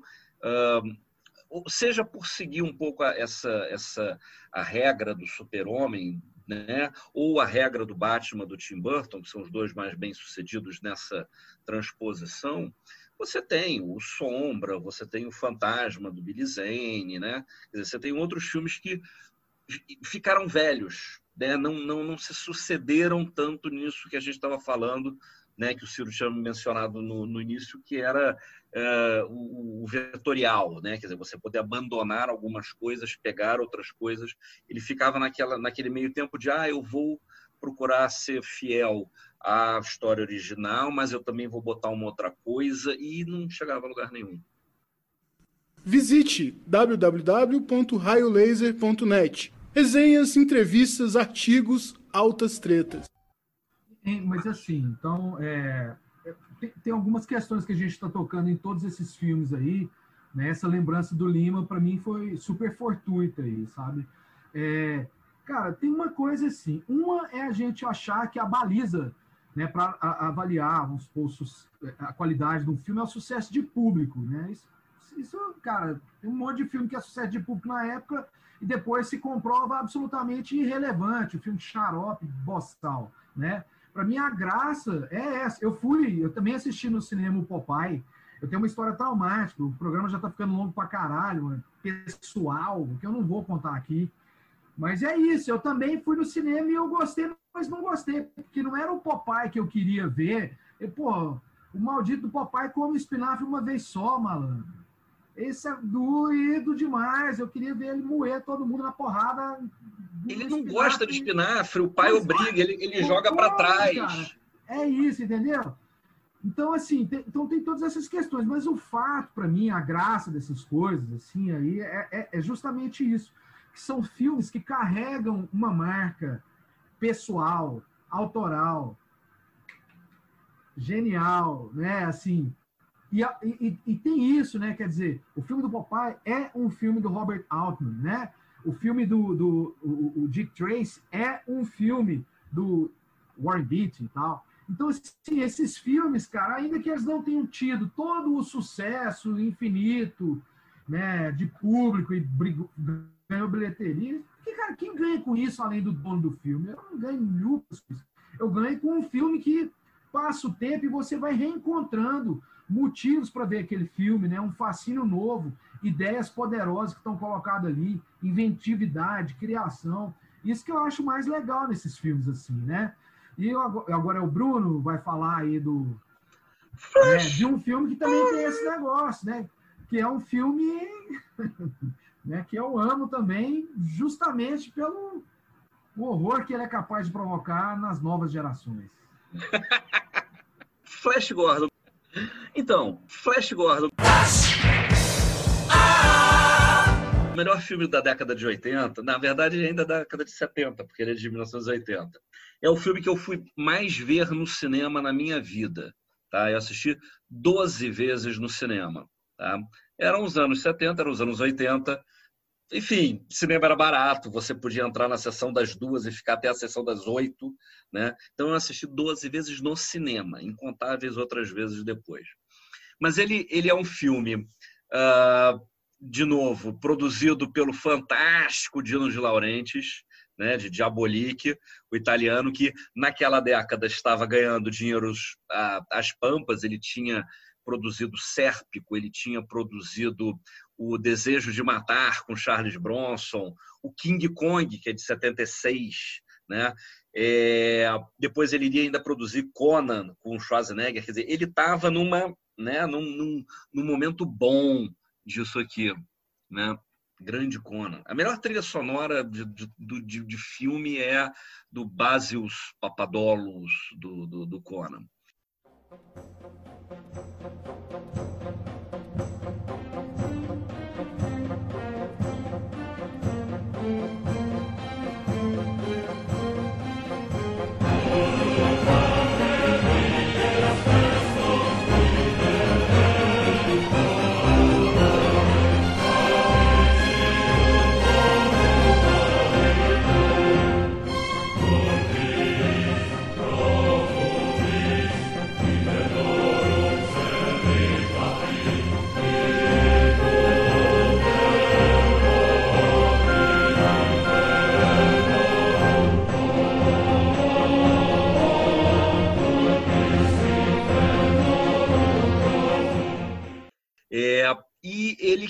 Tinha esses direitos do, do, do Flash Gordon. Fala-se muito, ah, as pessoas queriam pegar, o, o Frederico Fellini queria ter dirigido, é, é, comprou os direitos, mas não conseguiu produzir. É, o Jorge Lucas tinha interesse em produzir, não conseguiu juntar a grana que precisava, e aí foi fazer Star Wars. Enfim, o próprio né, Star Wars é uma é, é uma declaração de amor ao Flash Gordon dos, dos, dos seriados da década de 30, né? dos seriados das matinês. Né? E, o, e, o, e o Flash Gordon ele surge em 1934 pelo Alex Raymond para competir com uma grande tira, um grande sucesso da, da, da época, que era o Buck Rogers. Né? É, e que depois, enfim, é, diminui né? Fica uma tira menor em comparação ao Flash Gordon por conta basicamente da, da, da arte excepcional do Alex Raymond. O, o, o, Buck Rogers ele é um personagem que era uh, que ele vem das Popes, tá? Ele é da de 1929 nas Popes e depois ele vira um, um, ele é de 28 nas Popes, desculpa. E depois ele vira tira em 1929 é, ele, ele, ele tinha saído na Amazing Stories e, e, é, uma história de um, enfim, um, um, um, soldado da Primeira Guerra que tinha ficado preso numa mina e ele, ele adormece por conta de gases e tal, e ele acorda né, 500 anos no futuro, onde a Terra está dominada por orientais. Tá? Isso é o Buck Rogers. Né? E aí isso vai fazendo sucesso, eles transformam numa tira de, de, de, é, de quadrinhos com o, o, Dick Calkins, né? É, ele estreia como tira em 1929, junto do Tarzan do Hal Foster, que é outro personagem que surge das Popes e que vira isso. E o Tarzan hoje é, tem uma conta que é o personagem que teve mais adaptações para uh, mídias diferentes. Né? Tem sempre uma, compara é uma, uma, competição entre Tarzan e Sherlock Holmes, mas Tarzan dá aquela hum, cabeçadinha ali na frente, tem um filme, tem não sei o que, tem quadrinhos e tal, então Tarzan é um pouquinho à frente. E ele surge com Buck Rogers. E aí o jornal, que eu não vou obviamente lembrar o nome, é, competi é, competidor, chama o Alex Raymond para fazer o, o, o Flash Gordon em 1934. E o, o, Alex Raymond é, mesmo nesse início, que ainda é um início tímido, como artista, como desenho do Flash Gordon, ele já é muito superior ao desenho do, do, do, do Dick Calkins e da tira do Buck Rogers, que meio, meio some né, diante dessa exuberância que acaba virando o, o desenho do, Flash Gordon. É, o Flash Gordon já vira né, um fenômeno transmídia imediatamente, quer dizer, imediatamente não. Ele estreia em 34, em 36 você tem a primeira série, primeiros seriados da matinê, que se chama Flash Gordon. Uh, depois tem uma outra série em 38, que é Flash Gordon Strip to Mars, e em 1940, Flash Gordon Conquers the Universe, né? que eram seriados que depois eles juntavam e transformavam em, em longas e tudo mais. E ele é interpretado pelo Buster Crabbe, que é um cara que já tinha interpretado. Ele era o, ele era o Chris Evans da década de 30, entendeu? Ele já tinha interpretado Tarzan, ele já tinha, ele, ele interpreta o Buck Rogers no meio do caminho, né? Entre dois Flash Gordons, ele faz um, uma série do, do, do, do, Buck Rogers. E essa série do Flash Gordon, ela, ela é muito eh, emblemática, tanto que a abertura do Guerra nas Estrelas, né, com o texto vindo em, em perspectiva, ele vem dessa série. É o, é o Jorge Lucas né, homenageando essa série desse personagem que ele gostaria de fazer. A cidade da, das nuvens, né, do, do, do Lando no Império Contra-Ataca, é né, uma coisa que vem da cidade dos Homens Gavião do, do, do Flash Gordon. Tá? É, tem uma série no meio do caminho, uma série televisiva na década de, de 50 do, do Flash Gordon, uh, que é, enfim, nada acontece lá. Ela é filmada em Berlim, é uma coisa meio é, pós-Guerra Fria, pré-Guerra Fria, enfim. É, e aí o Dino de Laurentiis produz esse filme de 1980, que é sensacional, tá? É, ele, ele se baseia no ele se baseia no início da, da tira do Flash Gordon, né, nas primeiras, naquele primeiro momento que é o Flash Gordon indo no foguete para chegar a Mongo que vai que quer destruir a Terra porque o Ming é mal mesmo, ele quer dominar e tal. É, e ele, né, herói americano, pô, ganha disso e tudo mais. Agora, o filme, ele também não foi tão bem recebido. Não, é, não foi assim aquele fracasso que foi o Popeye, mas ele não foi tão bem recebido. Ele ganha um, uma, uma coisa cult né, depois. Ele tem uma música, a trilha do Queen, que é fenomenal. Flash! Ah, e ele tem, uh, eu acho que os pontos fortes do filme é a aparência dele. Porque o Dino de Laurentiis é aquele italiano que tinha feito King Kong, entendeu? Então a gente está querendo ali espetáculo. Né? Ele chama o Max von Sydow para fazer um Ming, né? assim, maléfico. E os cenários são umas coisas absurdas. As roupas né, são de um luxo só, entendeu? Então, para nós brasileiros, é uma coisa bem carnavalesca, né?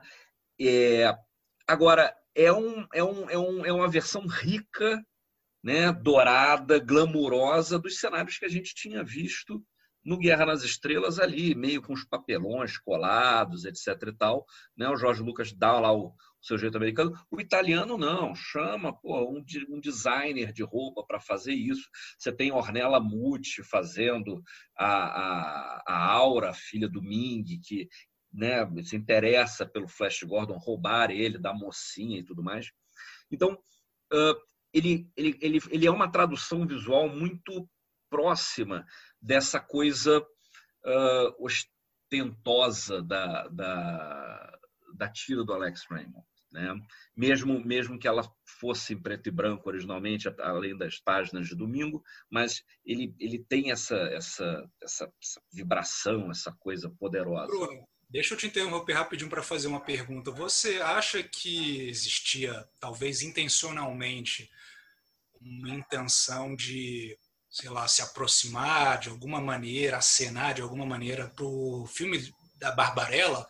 Eu, eu, eu, acho que esteticamente eles dialogam eles quase que assim, assumindo o seu lado baixo orçamento, por assim dizer, entendeu? Eu acho que eles meio que abraçam isso com muito amor. Mas o do Flash Gordon não foi barato, não. Foi, foi barato esse filme? Não, foi caro, foi caro. Não, ele era caro. Ele era é caro. O Barbarella era caro também. O Barbarella. Então, o Barbarella. Né, já tinha é... Star Wars e você já tinha uma série de filmes que tentavam emular Star Wars até para pegar carona no sucesso de Star Wars. Mas o visu do, do Flash Gordon não vai por um outro caminho. Eu é, acho que ele é mais próximo ao Barbarella. Ele, ele, ele, não tenta aparecer Star Wars. É, ele tem, ele tem uma pegada europeia, né? Como, como o Barbarella tem. Né? Enquanto Star Wars, você vê, você vê inclusive uma série de outros filmes que, que surgem na, na, na, na sequência do Star Wars. O, o Flash Gordon é uma é, é, surge na sequência do, do Star Wars, claramente. Ele só é feito porque o Star Wars 77, de três anos antes, tinha sido um absurdo, né? E não só, e não só o, o, o filme surge. Em 79, quer dizer, um ano antes dele estrear, você tem um desenho animado do, do Flash Gordon, que é da, daqueles da Filmation, né? É, que, que surge também nessa história. A Filmation ia fazer um, um longa animado e tudo mais, falando, não, vamos fazer uma série que é mais barata, etc e tal, mas surge nisso. Então, é, quando o Flash Gordon estreia, tem um desenho animado que já está acontecendo um ano antes né? E, e aquele esquema da Filmation, uh, que é muito parecido, com, inclusive, de novo, com a, filme, com, com, a, com a animação para televisão do Tarzan. Né? Então você vê que o personagem dando umas cambalhotas é o mesmo. Né? Então tem, tem aquela coisa de, de industrial. Né? Uh, e quando ele, ele, ele, ele surge, quer dizer, quando o filme acontece, o filme é meio caótico, a produção do filme é, é bastante caótica, o roteiro do filme é bastante caótico, né? tanto que ele não termina. Eles, eles, eles não têm como muito terminar, tanto que terminam com o Flash olhando para a câmera e gritando é! Né? Porque eles tinham uma intenção, primeiro, de fazer uma, uma, uma trilogia né? E deixa completamente aberto. Olha, liberamos Mongo e pronto, né? Ming morreu, etc e tal, sumiu e tudo mais, está dentro do anel. Né? e vamos fazer isso. E tem uma briga entre o, o produtor, o Dino de Laurentiis, e o, e o Sam J. Jones, que faz o Flash Gordon, que era um californiano, que era um cara meio é, é, modelo, né? E não era um bom ator, tanto que não é a voz dele, ele foi dublado para o filme, entendeu? E ele fica puto no meio, no final do, das coisas e vai embora, pega o avião e volta para Califórnia. Pô, briga com o cara, entendeu? Então não tem muito como você terminar, não tem como você, né? Não tinha isso. Eles, eles vão mudando o, o, o roteiro à medida que as coisas eram escritas. Isso é, sa, é, saiu agora um, um box set comemorativo dos 40 anos do filme, que é uma coisa absurda. Ele tem, ele tem tudo, ele tem tudo. Ele tem tudo, ele tem oito discos, ele tem é, é, é, booklets, ele tem Blu-rays com não sei o que, ele tem comentário do diretor, entrevista com não sei o que, o jogo tem tudo, tem tudo. Né? E uh, uh, essa, essa história do filme ter sido caótico, ele é, é, um pouco isso. Agora, como é que ele se relaciona com o quadrinho? Né? Eu acho que ele é bastante fiel ao quadrinho, ao, ao, ao quadrinho do Alex Raymond, tá? É, o que talvez seja o problema, alguns dos problemas dele. Né? Tem uma certa canastrice do elenco né? A gente tem um Timothy Dalton fazendo eh, pré-James Bond, fazendo o Príncipe Barry. Né? É, ele é fiel, inclusive, porque você tem umas cenas meio barra pesada para criança ver, que é cena de tortura, é o cara sendo chicotado, né? saindo sangue. Né? Isso você não tem no seu Guerra nas Estrelas. Né? Então, uh, que, de novo, é uma pegada europeia, mas é uma pegada também que existia no original. Porque nos original, no original, nos anos 30, né, você não, não era uma, uma, um quadrinho asséptico. Né? Nego morria, nego cortava a cabeça, nego era degolado. Né? Então você tinha essa violência que não era uma violência gráfica EC Comics, né? mas era. Era é... comic strip, a comic strip era para todo o público, não era para criança. Exatamente. Né? O, o, filme, o filme tem uma carga erótica forte. Muito. Né? E eu muito. acho que a força do filme reside muito nisso, nessa, nessa coisa também kit, camp, sim. E essa apropriação do... meio europeia, né? Por parte, teria uma autoria por parte de um produtor, nesse caso, Dino de Laurentiis. Claro. Dino de Laurentiis, claro. claramente. Pode fazer uma opulência europeia para a estética do filme que ele, ele reconheceu na opulência meio renascentista ali que tinha no desenho do Alex Raymond, né? Exato. Uhum. Não, exatamente. E o, e o, e o, o, o filme assim, ele, eu acho que ele traduz bem os quadrinhos, tá? É, eu acho que dentro dessa história de que ele atende a criança, mas atende ao jovem, atende ao adulto, ele acaba tendo um pouco isso, né? É, ele é caótico, né? Ele é caótico, ele tem umas cenas meio de, de, de terror, de monstro, de, né? do, do, do, do pântano e tudo mais. É, e ele, assim como o do o Popeye, ele dá uma vida nova ao, ao personagem, né? Quer dizer, ele recupera, ele resgata o personagem para essa coisa pop, né? Tanto que a Ebal relança os álbuns, a Ebal já meio morrendo ali naqueles anos 80 relança é, os álbuns é, maravilhosos que tinham capas do, do Monteiro Filho. É, ele vira uma série de quem fazia o gibi do Flash Gordon era o, o Al Williamson, tá? que tinha continuado a tira do Alex Raymond. Então, ele já nos anos 60, quer dizer, ele, ele, ele continuava isso. É, ele não curte adaptação para o filme, ele não curte o filme, e aí ele faz uma adaptação, ele é meio obrigado a fazer, porque ele era o artista, uh, em, em três edições da revista Flash Gordon, né? então ela, ela segue essa coisa. Ele, já, ele fazia Flash Gordon, ele fazia o, o X9, é, ele fazia. É, bom, ele trabalhava né, nos quadrinhos da, da, da Warren, de, de, de, de, horror, etc. e tal. E uh, ele, ele dá essa. Você já tinha a Filmation, né, que dava uma, uma, uma certa levantada nisso, início dos anos 80, e aí em 86 você tem o filme, o, o desenho animado da vida né, do Pedro Brant, que é Os Defensores da Terra. Né, que é da que, que, é um filme da King Features. Aliás, Popeye é King Features. aí da abertura, editor. Solta o riffzinho dos Defensores. Defenders of the Earth. Defenders. Out of the sky, his rockets ignite. Jets into battle, flying faster than light. Flash Gordon. Lord of the jungle, the hero who stalks. The beasts call him brother, the goes to war. Defenders of the Earth. Defenders. que é um filme de, de, de, de, que é uma série de 1986 que bota o Fantasma, uh, o Mandrake e o Flash Gordon juntos contra o Ming. E eu não, eu não assisti esse negócio, eu já, já tinha passado dessa fase, já era adulto. Né? Pedro, o que, que, que, você lembra dessa, dessa série?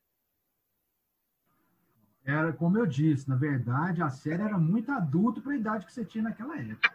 Vamos esclarecer as coisas. O legal dos defensores da, da Terra, para começar, é que a animação era bem boa, né? Era, uma, um desenho com uma animação muito bem feita, né? É, eu acho que existe um carisma nesse grupo de, de, de heróis né, que continuou ao, com o passar das décadas, né? O Fantasma, o Flash Gordon e o Mandrake. Entretanto, o Flash Gordon é bem apagado nesse desenho, assim. Ele não é, digamos, tão legal quanto os outros heróis, eu diria. Né? Ah, e tem o Lotar também, né? Tem o Lotar no... Tem os ajudantes, os filhos, todo mundo. E os filhos, né? É, eles deram uma marvelizada na parada.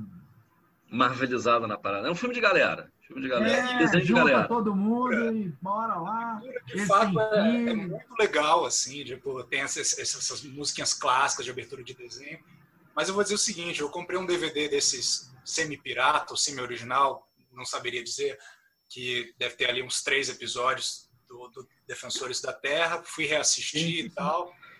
E aí ele não me pegou do mesmo jeito, sabe? E aí eu tenho medo de, de reassistir outros desenhos da infância que eu adorava, tipo. Sério? G.I. Joe, tantos outros assim.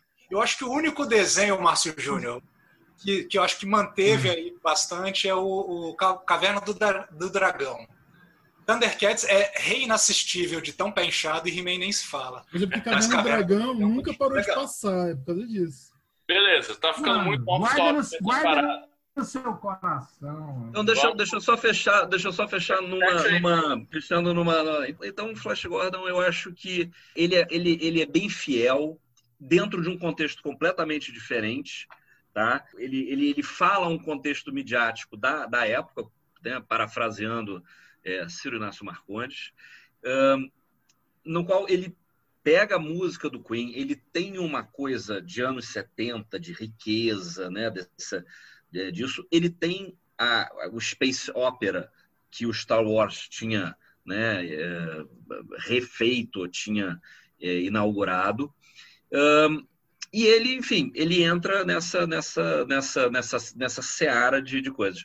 Uh, ele depois tem uma tem uma outra, uma última tentativa, ou talvez a mais recente tentativa, de um live action com o Flash Gordon, que foi em 2007, 2008, que foi uma série para a televisão do canal Sci-Fi, do Sci-Fi Channel, que eles tentam dar uma modernizada. Primeiro, eles tiram a questão do Ming ser um oriental, asiático, do mal, né? essa, essa, essa uh, representação racial, enfim, equivocada. E eles eh, colocam uma coisa quase, quase nazista, né? quer dizer, uma coisa bem de direita, nazista e tudo mais. E não é uma viagem espacial, eles transformam o Mongo numa outra dimensão. Então, tem um portal Aí eles colocam uma historinha que o pai do Flash Gordon era um cientista que achou esse portal e o Flash Gordon vai, então ele meio fica indo e voltando. Ele vai, tem uma aventura em Mongoan e escapa para a Terra. Vai agora, né? Então tem essa essa coisa que inclusive o Quarteto Fantástico pegou, né? Fez a mesma coisa. Em vez de viagem espacial para os raios cósmicos tudo mais, você vai para uma outra dimensão e tudo mais. É, e que me pareceu fiel ao espírito do quadrinho, da série original, com essas mexidas, mas como série não vingou. Você não tem essa, esse problema, né? São esses problemas das, das, das propriedades intelectuais. Você tem uma história, histórias que às vezes você tem uma grande resolução e acaba sendo essa do filme. Pô, como é que a gente termina com a história de Mongo? Ah, pronto, acabamos comigo? Beleza né? Você conta em um filme. Aí, e aí, ou você tem um problema recorrente e aí dá uma boa série, vide é, é, o Incrível Hulk. Que né, você vai ter sempre acontecendo esse problema. Né? Eu, então, eu só eu reassisti recentemente o Flash Gordon também, vi no cinema, adorei, como criança, e vendo agora. Doze vezes? Nunca, nem tanto. né? Mas, assim, o que para mim é o grande barato do Flash Gordon, assim, não é nem o, tão, o quão fiel ele é. Ele é fiel em alguns aspectos, em outros não, etc. Né? Mas a questão não é essa. É que, para mim, ele é exemplar. A gente está falando aqui de filmes, cara, que são filmes imperfeitos, que carregam a marca da criação, que são filmes malucos, sabe? Assim, são filmes imperfeitos. Você vê que o filme quer ir para um lado e não consegue, acaba parando em outro, cara. E é isso que me chama a atenção nesse filme. Tem algumas coisas, assim, no Flash Gordon que são absolutamente absurdas, assim, cara. É uma loucura, é um delírio é, é, onírico do Mojica, em alguns aspectos, assim, sabe? E isso, cara, é, é, é, é infinitamente mais legal do que essa baboseira toda, asséptica, bunda mole, e que só o Bruno reconhece alguma autoria que na verdade não é autoria, só decorou o nome dos diretores. Tem autoria naquele monte de efeito especial. Você não sabe quem fez os efeitos especiais. Então, assim, cara, esses filmes. Snyder cara, Cut! Essa marca, Snyder marca. Cut! Snyder Cut! Snyder eu diria, eu diria que nem sempre é uma questão de autoria, mas hum. de que alguns paradigmas do cinema vão caindo e outros vão, vão se reerguendo. Hoje em dia, um paradigma de uma representação realista ela é essencial aos filmes de fantasia. Né? Você não vai fazer um Senhor dos Anéis que vai parecer um filme, um teatrinho de escola, né? Ele tem que ter um, ele tem que ter uma figuração realista ali, porque há a demanda da espectatorialidade da época. O que é legal no Flash Gordon é que existia outra demanda naquela época. Não, e na né? verdade nem era esse era, Não cobravam realismo daqueles filmes de fantasia Mas, do Jorge Méliès, como eram os filmes realistas dos irmãos Lumière, né? Eles queriam claro lúdico, eles queriam o delirante.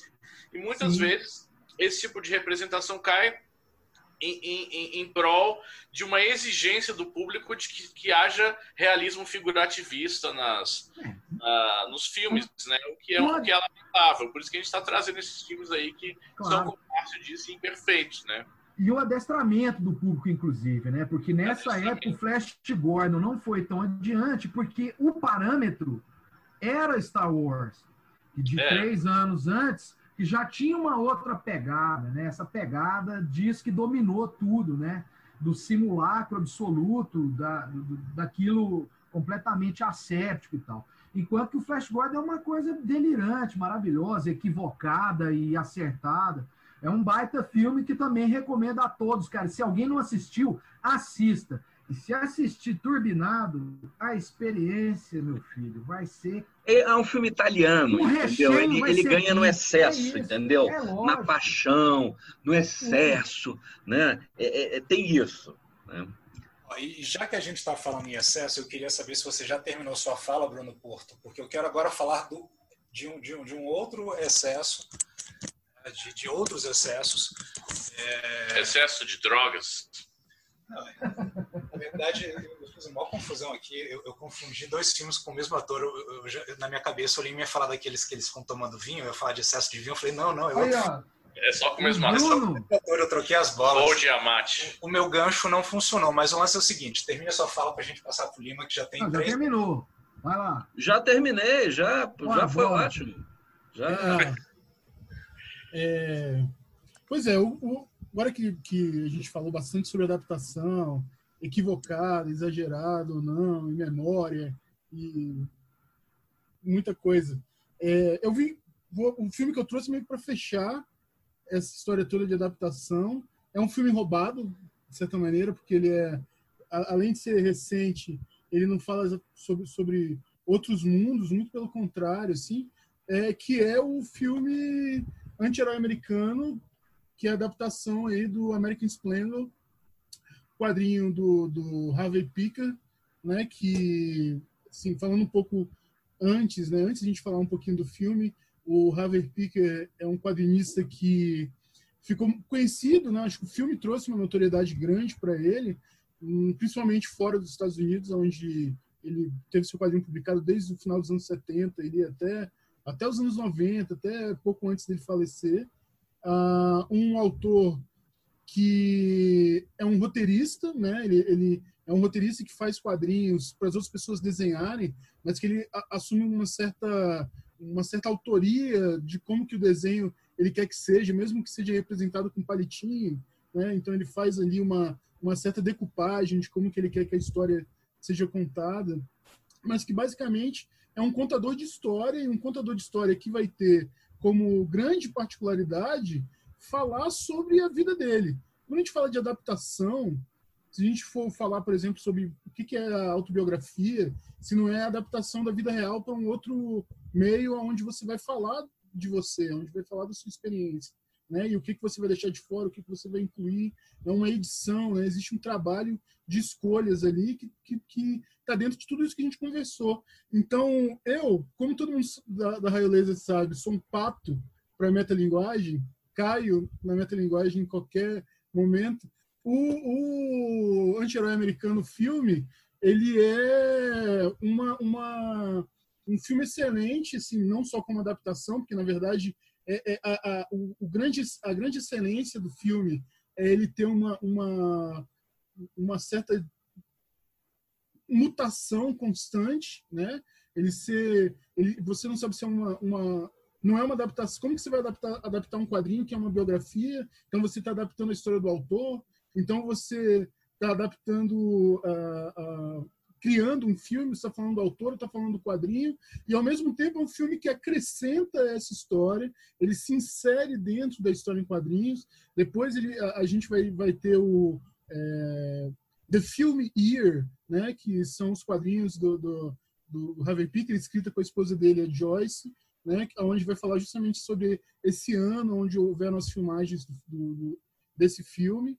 Então, eu acho que a grande, a, a, grande sacada, assim, e foi bastante fortuito da gente falar desse filme agora para o final, é porque aqui a gente vira a mesa do que, que é adaptação e vai para outra, para outras paragens, para outras possibilidades, e que ao mesmo tempo engloba tudo isso que a gente falou até aqui, sobre o, né, o que, que é o real, ou o essencial, o que, que tem que ir para a tela, o que, que não tem que ir, e principalmente como que, que, que é um trabalho, né? como que é uma, uma, um trabalho que pode ser autoral, que pode deixar sua marca, que, que, que exige, de certa forma, isso, e, e vai influenciar na, na, na peça final. Então, o filme, né, Anti-Herói Americano, um nome que eu vou chamar ridículo com todas as palavras, mas que né, eles tentaram colocar ali essa coisa do filme de super-herói que estava vindo, que já estava há muito tempo rolando, o filme é de 2003, então a gente já tinha aí os filmes super-heróis bombando, então a, a, escolha desse título ser o anti-herói americano tem, tem muito a ver em, em, colocar ali em crise né, essa indústria do cinema do super-herói que estava nascendo ali naquela época. É um filme que de 2003, né, ele é escrito e dirigido pelo, pela, pelo casal Robert Pulcini e Sherry Springer Berman. É um casal que vem aí da, da Universidade de Colômbia, né? A gente sabe a, a, influência que, o, que a Escola de Cinema de Colômbia vai exercer, principalmente nessa cena indie, nessa galera do, do, cinema Sundance, né? Esse cinema independente americano. Inclusive é um filme que ganhou, né? Em 2003 ganhou o prêmio Sundance e o prêmio em Cannes, né? De, de, de melhor filme do ano, assim. Uh, e o filme ele vai é, é, é, ele, ele se abre né, com diversas linguagens. O, o, o, só retornando um pouco para o quadrinho, o, quadrinho ele foi publicado no início dos anos 70. O Harvey Picker era um loser, é, um slacker, né? antes de ser, ter a cultura slacker, ele era um cara preso numa rotina diária, uma vida é, bastante é, banal, assim, mas que era um colecionador de jazz, uma pessoa que tinha coleção de quadrinhos, uma pessoa que tem uma, uma esse, esse, que tem esse coleção, ele tem um, um, um, um lado casmurro que é, é, é, a definição da personalidade dele, é um cara resmungão, é um judeu mão fechada no último, mas que ele vai graças a essa forma dele ver o mundo, ele vai capturar os menores momentos da sua vida e transformar isso no quadrinho e esse quadrinho ele vai ressoar junto com outros atores, né, outros desenhistas que vão fazer o quadrinho junto com ele. Transformar isso em obras assim, pequenas pepitazinhas de leitura prazerosa, poética, nessa poética do nada, trazer isso para o público.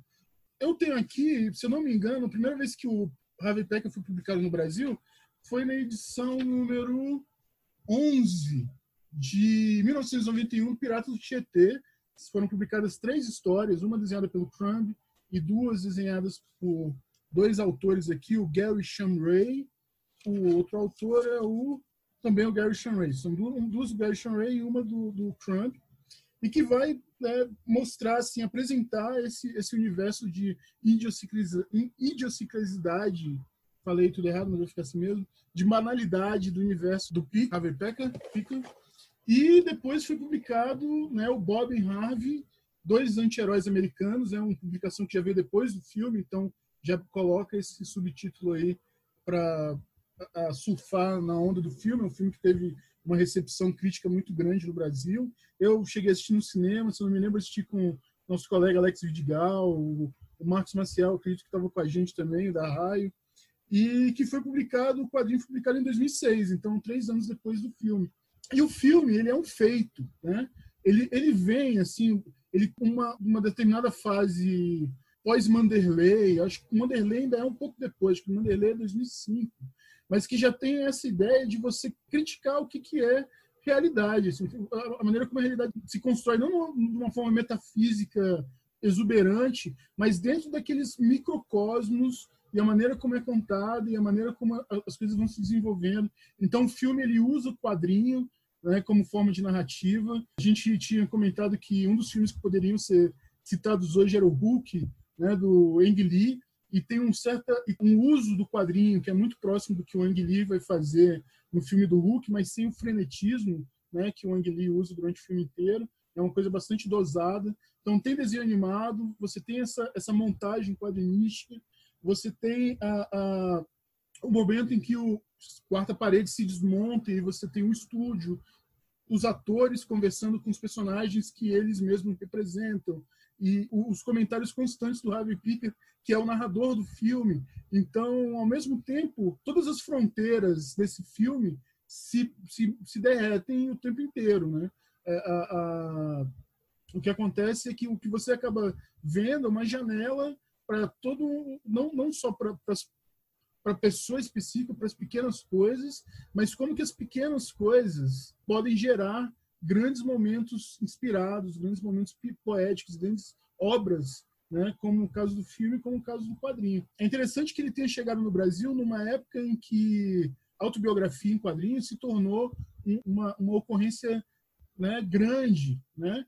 porque a gente encontra a, a, a, diferença entre, entre, por exemplo, uma autobiografia como American Splendor, que tem seus altos e baixos, mas o American Splendor, quando ele está no seu momento mais alto, eu acho que é aí que o filme consegue brilhar, é justamente captar esses momentos mais altos e misturar isso com o restante das outras mídias com que ele vai trabalhar. Ele transforma esses casos corriqueiros, esses momentos autobiográficos, em um momento poético quase fantástico. E aí, ao mesmo tempo que você olha para esse turbilhão de autobiografia que acompanha esse período, é, é um momento onde é, momentos e passagens autobiográficas que são guiadas por é, grandes acontecimentos, mortes ou, ou, qualquer outro tipo de mudança da vida, acabam tendo virando corriqueiro. Né? Então, a, a diferença meio que reside nisso, né? que separa essa, um, um, um, um autobiográfico, um autor como Harvey Picker, que tem uma visão para ele mesmo e para o mundo, né? e que consegue transformar qualquer a compra de esperar na fila do mercado como um momento interessante de reflexão é justamente essa questão do olhar que se constrói. Então, o filme é, é, é, trabalha com isso de maneira a, a, resgatar, de certa maneira, e de uma maneira bastante curiosa, essa, essa, essa contribuição que as adaptações vão trazer para o quadrinho, né? vão trazer para a vida do autor, uh, para a vida dos personagens ali, como que eles vão se transformando. É um espaço, quando tinha comentado do Manderley, é justamente nesse, nesse processo de desconstrução, até que não existe mais uh, onde não existe mais ficção de certa maneira, né, essa, essa preocupação com o documental, mas que mesmo esse, esse ambiente documental não fictício é uma criação. Então, trata-se de fronteiras, né, fronteiras ali entre o que, que é real, o que, que é o documental, o que, que é o pequeno. É, Lima. E... Oi. Eu acho que tem duas coisas que você levantou que são bem interessantes sobre esse filme, né? A primeira é o fato de transformar a própria vida dele numa tradução, né? O filme é uma tradução dos, dos, dos, eventos da vida dele. E em segundo lugar, o fato desses eventos eles não estarem ordenados numa trajetória clássica, né? Eles não estão ordenados numa jornada de herói ou numa história fechada, eles são intermitentes, né? São intermitências da vida dele, que são muito, são muito bem traduzidas numa tonalidade do filme. O tom da, dos quadrinhos do Harvey Pica são, são trazidos com vários dispositivos diferentes, né? Incluindo muito forte o uso de metalinguagem e tal, para criar, na verdade, uma, uma metanarrativa que dê conta da tonalidade daquilo que o Harvey Picker queria expressar na vida dele, que era por si só uma espécie de autoficção, né? Então, o que você está falando, esse limite entre ficção e documentalidade, é, e entre realismo e ficção, ou de, ou de, ou de tradução e vida, né? Uhum. Acaba explicitando, e acho que no final das contas é o, é o filme que melhor resolve essas questões todas, dentre todos os que nós estamos discutindo hoje aqui, eu acho que esse ele consegue chegar num resultado em que você realmente vivencia a experiência Harvey Picker no cinema e nos quadrinhos com a mesma intensidade, né? Sim, com a mesma intensidade e, e de uma forma que essas trocas entre cinema e quadrinhos e vida são, são é, abertas, assim, né? são, são explícitas, que, que é um, um, esse explícito que, que faz parte do tom também do Harvey Pica está bem capturado no filme. Né? Tem uma citação neorrealista do Harvey Pica com relação ao neorrealismo italiano, neorrealismo francês, eu acho que, que, que alimenta um pouco a cinematografia do filme, a fotografia, a maneira como a época dos anos 70 é recriada, como é, as passagens são montadas, e que vem do próprio Harvey Picker, né? quando ele vai comentar com Crumb é, o tipo de quadrinho que ele ia fazer, ele fala, ah, eu queria fazer alguma coisa como aquele cara de Sica, né? o Vitório de Sica, e aí as coisas vão se construindo. Eu acho que a grande a questão que eu acho que é interessante, não só no Harvey Picker, não, também não só nesse filme, mas em tudo aquilo que a gente está falando hoje, é que essas e, que foi comentado bastante hoje, é que essas adaptações elas são interpretações de pessoas, né? Eu, eu, eu uso filme, é, esse filme, sempre mostro para os meus alunos de direção de arte, publicidade, para eles entenderem o que, o que a gente está falando com direção, né? Você está falando com direção? O que é dirigir? Né? O que é o seu papel que, que a gente está falando? Lógico, tentando trazer um contexto maior do que simplesmente fazer propaganda, né? Um contexto para a vida. Né? O, que, é, o que é dirigir uma coisa? Né? E ainda mais dirigir uma coisa dos outros. Né? Então, o que, é essa autoralidade que a gente vai encontrar no Dino Delamente, que a gente vai encontrar no Bava, e que a gente vai encontrar também presente no, no Diabolique, das, das autoras do Diabolique. Né? Como que você consegue trabalhar com essas, autori, au, é, é, com essas autorias e com essas visões, agregar a sua visão e construir alguma coisa no, no, no, no intuito mesmo de construção né? de uma obra, né? seja de uma obra, seja de um produto uh, comercial, né?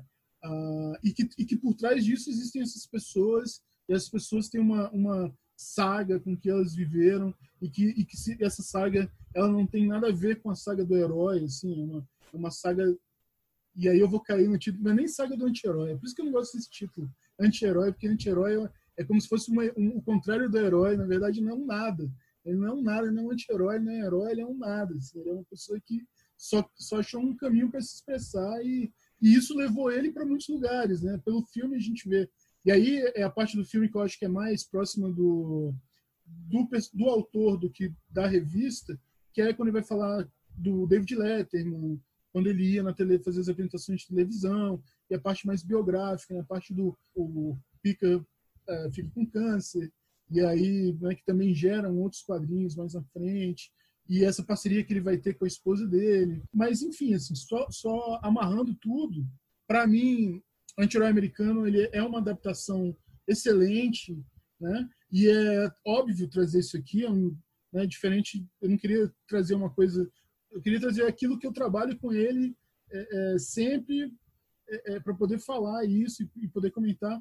É justamente isso, assim, é, é, compreender esses, essas, tudo aquilo que passa pela palavra adaptação, né? Tudo aquilo que atravessa a adaptação, todas as vivências, autoralidades, e como que é uma coisa mais mais complicada do que do que se parece. A gente tinha comentado sobre sobre o, o Walter Benjamin, a Flusser, né?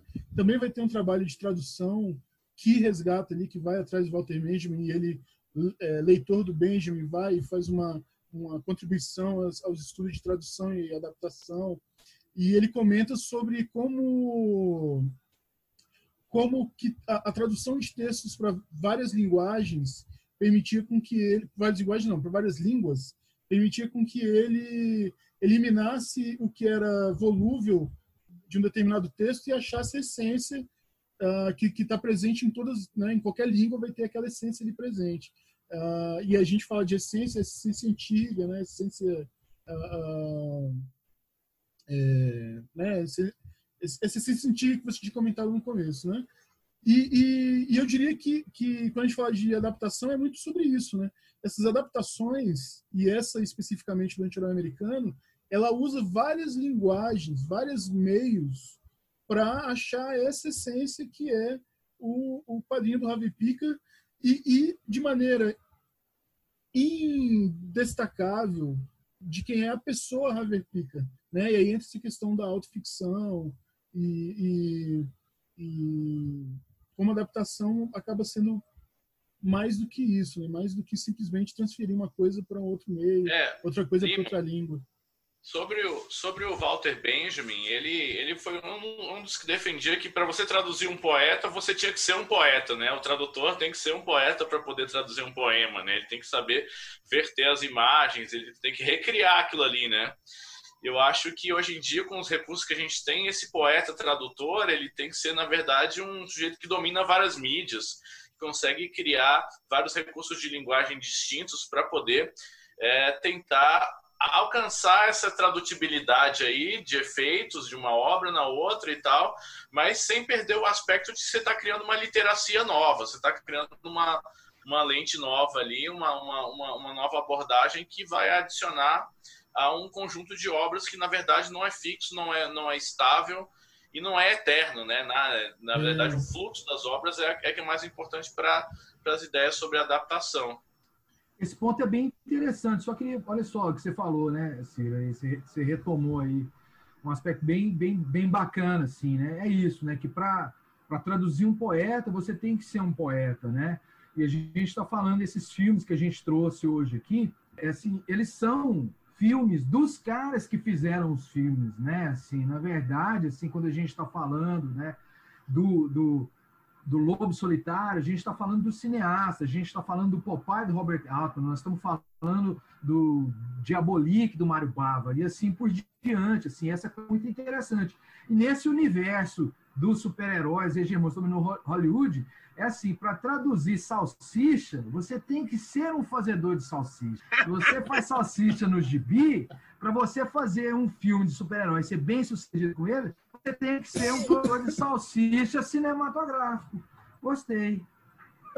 É, não era bem isso, não era bem esse o espírito da coisa, entendeu? É, não, no fundo, não vai falar mais de super-herói, a gente não ia falar de super-herói.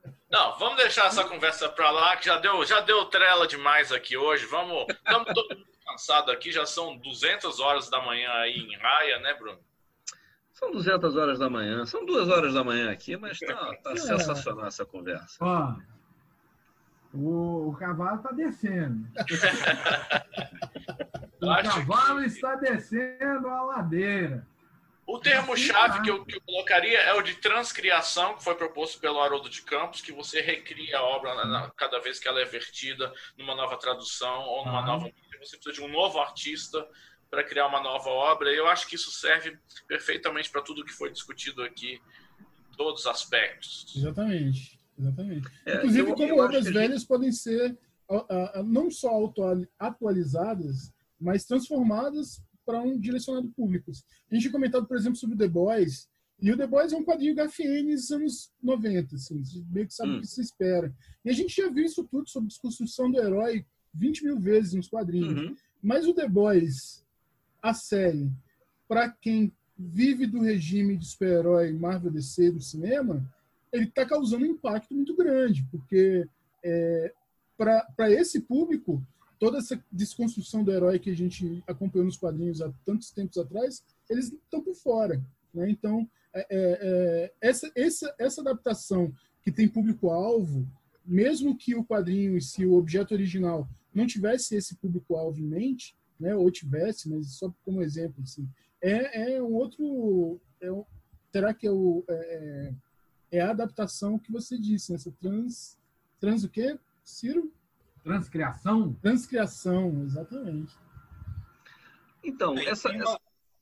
Não, eu, eu ia dizer que tem mais uma camada para a gente não esquecer nessa conversa toda, mais uma camada de interpretação, que é a dublagem, né? Muitos desses filmes a gente viu dublado. E a dublagem também é uma reinterpretação, né? A dublagem é boa porque ela transforma todo filme em comédia. Todo filme vira comédia. O cara tá lá, aquele. Então, e alguns, filho, eu, alguns eu, atores eu são os melhores dublados, né? O Schwarzenegger dublado é um ótimo ator. É. Quando ele faz.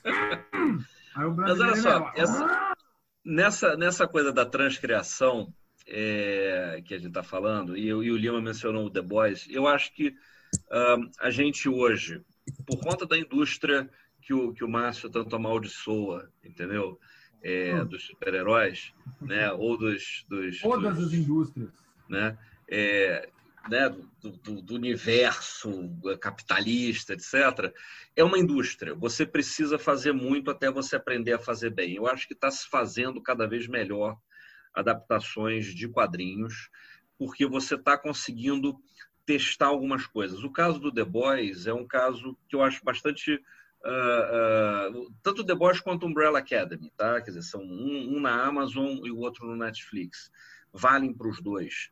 São dois exemplos que pegaram séries que não são não são incrivelmente conhecidas, né? Não, não é o Capitão América, não é o Super Homem, são personagens que até então eram conhecidos por um segmento, por um nicho, né?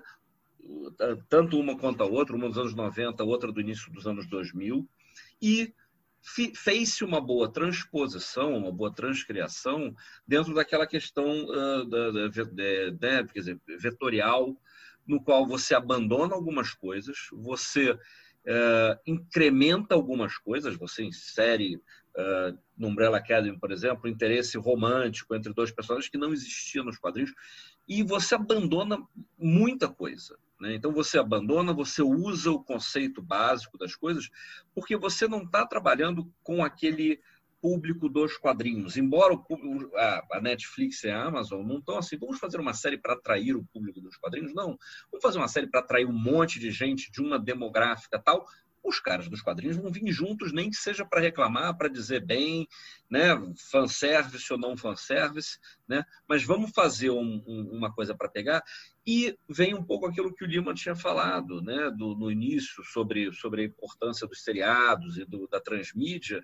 O, o super-homem, pegando como exemplo, muita coisa da, da, da mitologia do super-homem não vieram dos quadrinhos, veio do, do, rádio, veio da televisão, veio dos seriados. Né? Quer dizer, os personagens, eles, eles, o, o, o produto, ele cresce, ele é maleável de acordo com, com, com a época.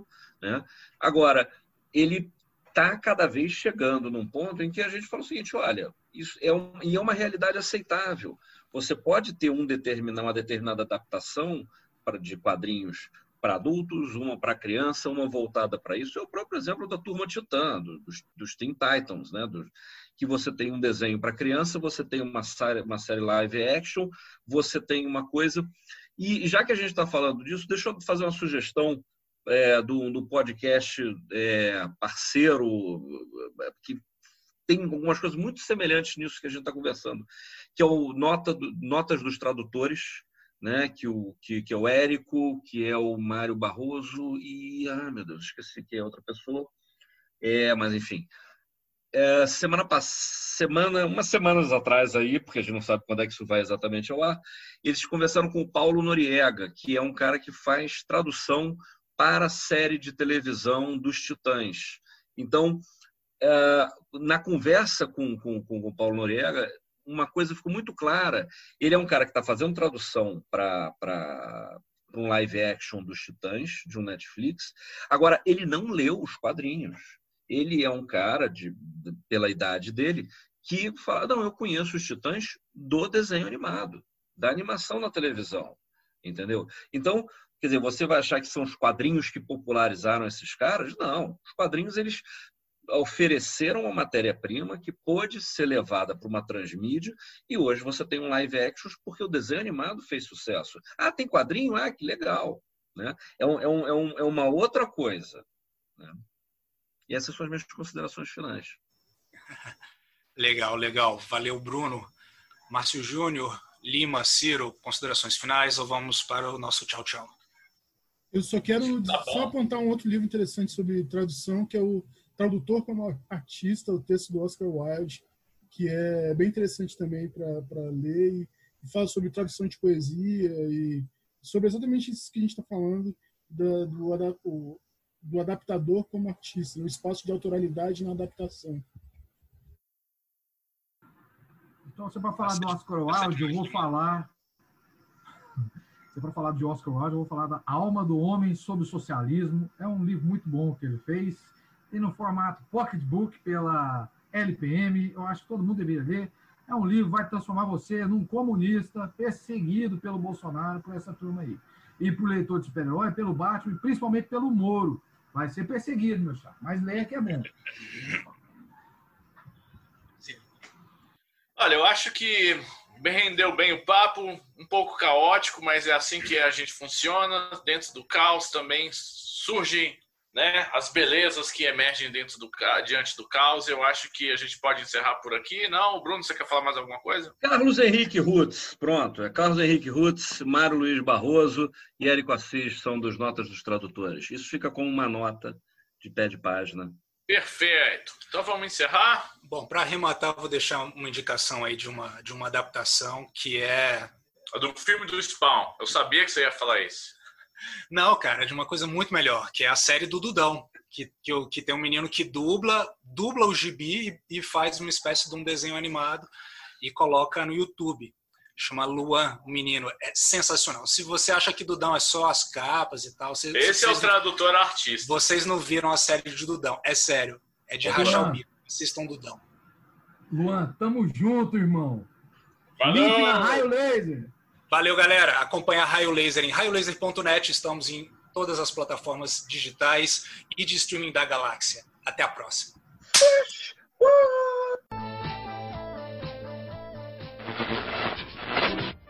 Raio Laser é Ciro Inácio Marcondes, Pedro Brant, Márcio Júnior, Marcos Maciel de Almeida, Dandara Palankoff, Bruno Porto, Lima Neto. Edição do Lasercast, Éder Freire e Gustavo Trevisoli. Mídias sociais, Ed Tenório. Diagramação e design, Bruno Porto e Poliana Carvalho. Acesse raiolaser.net.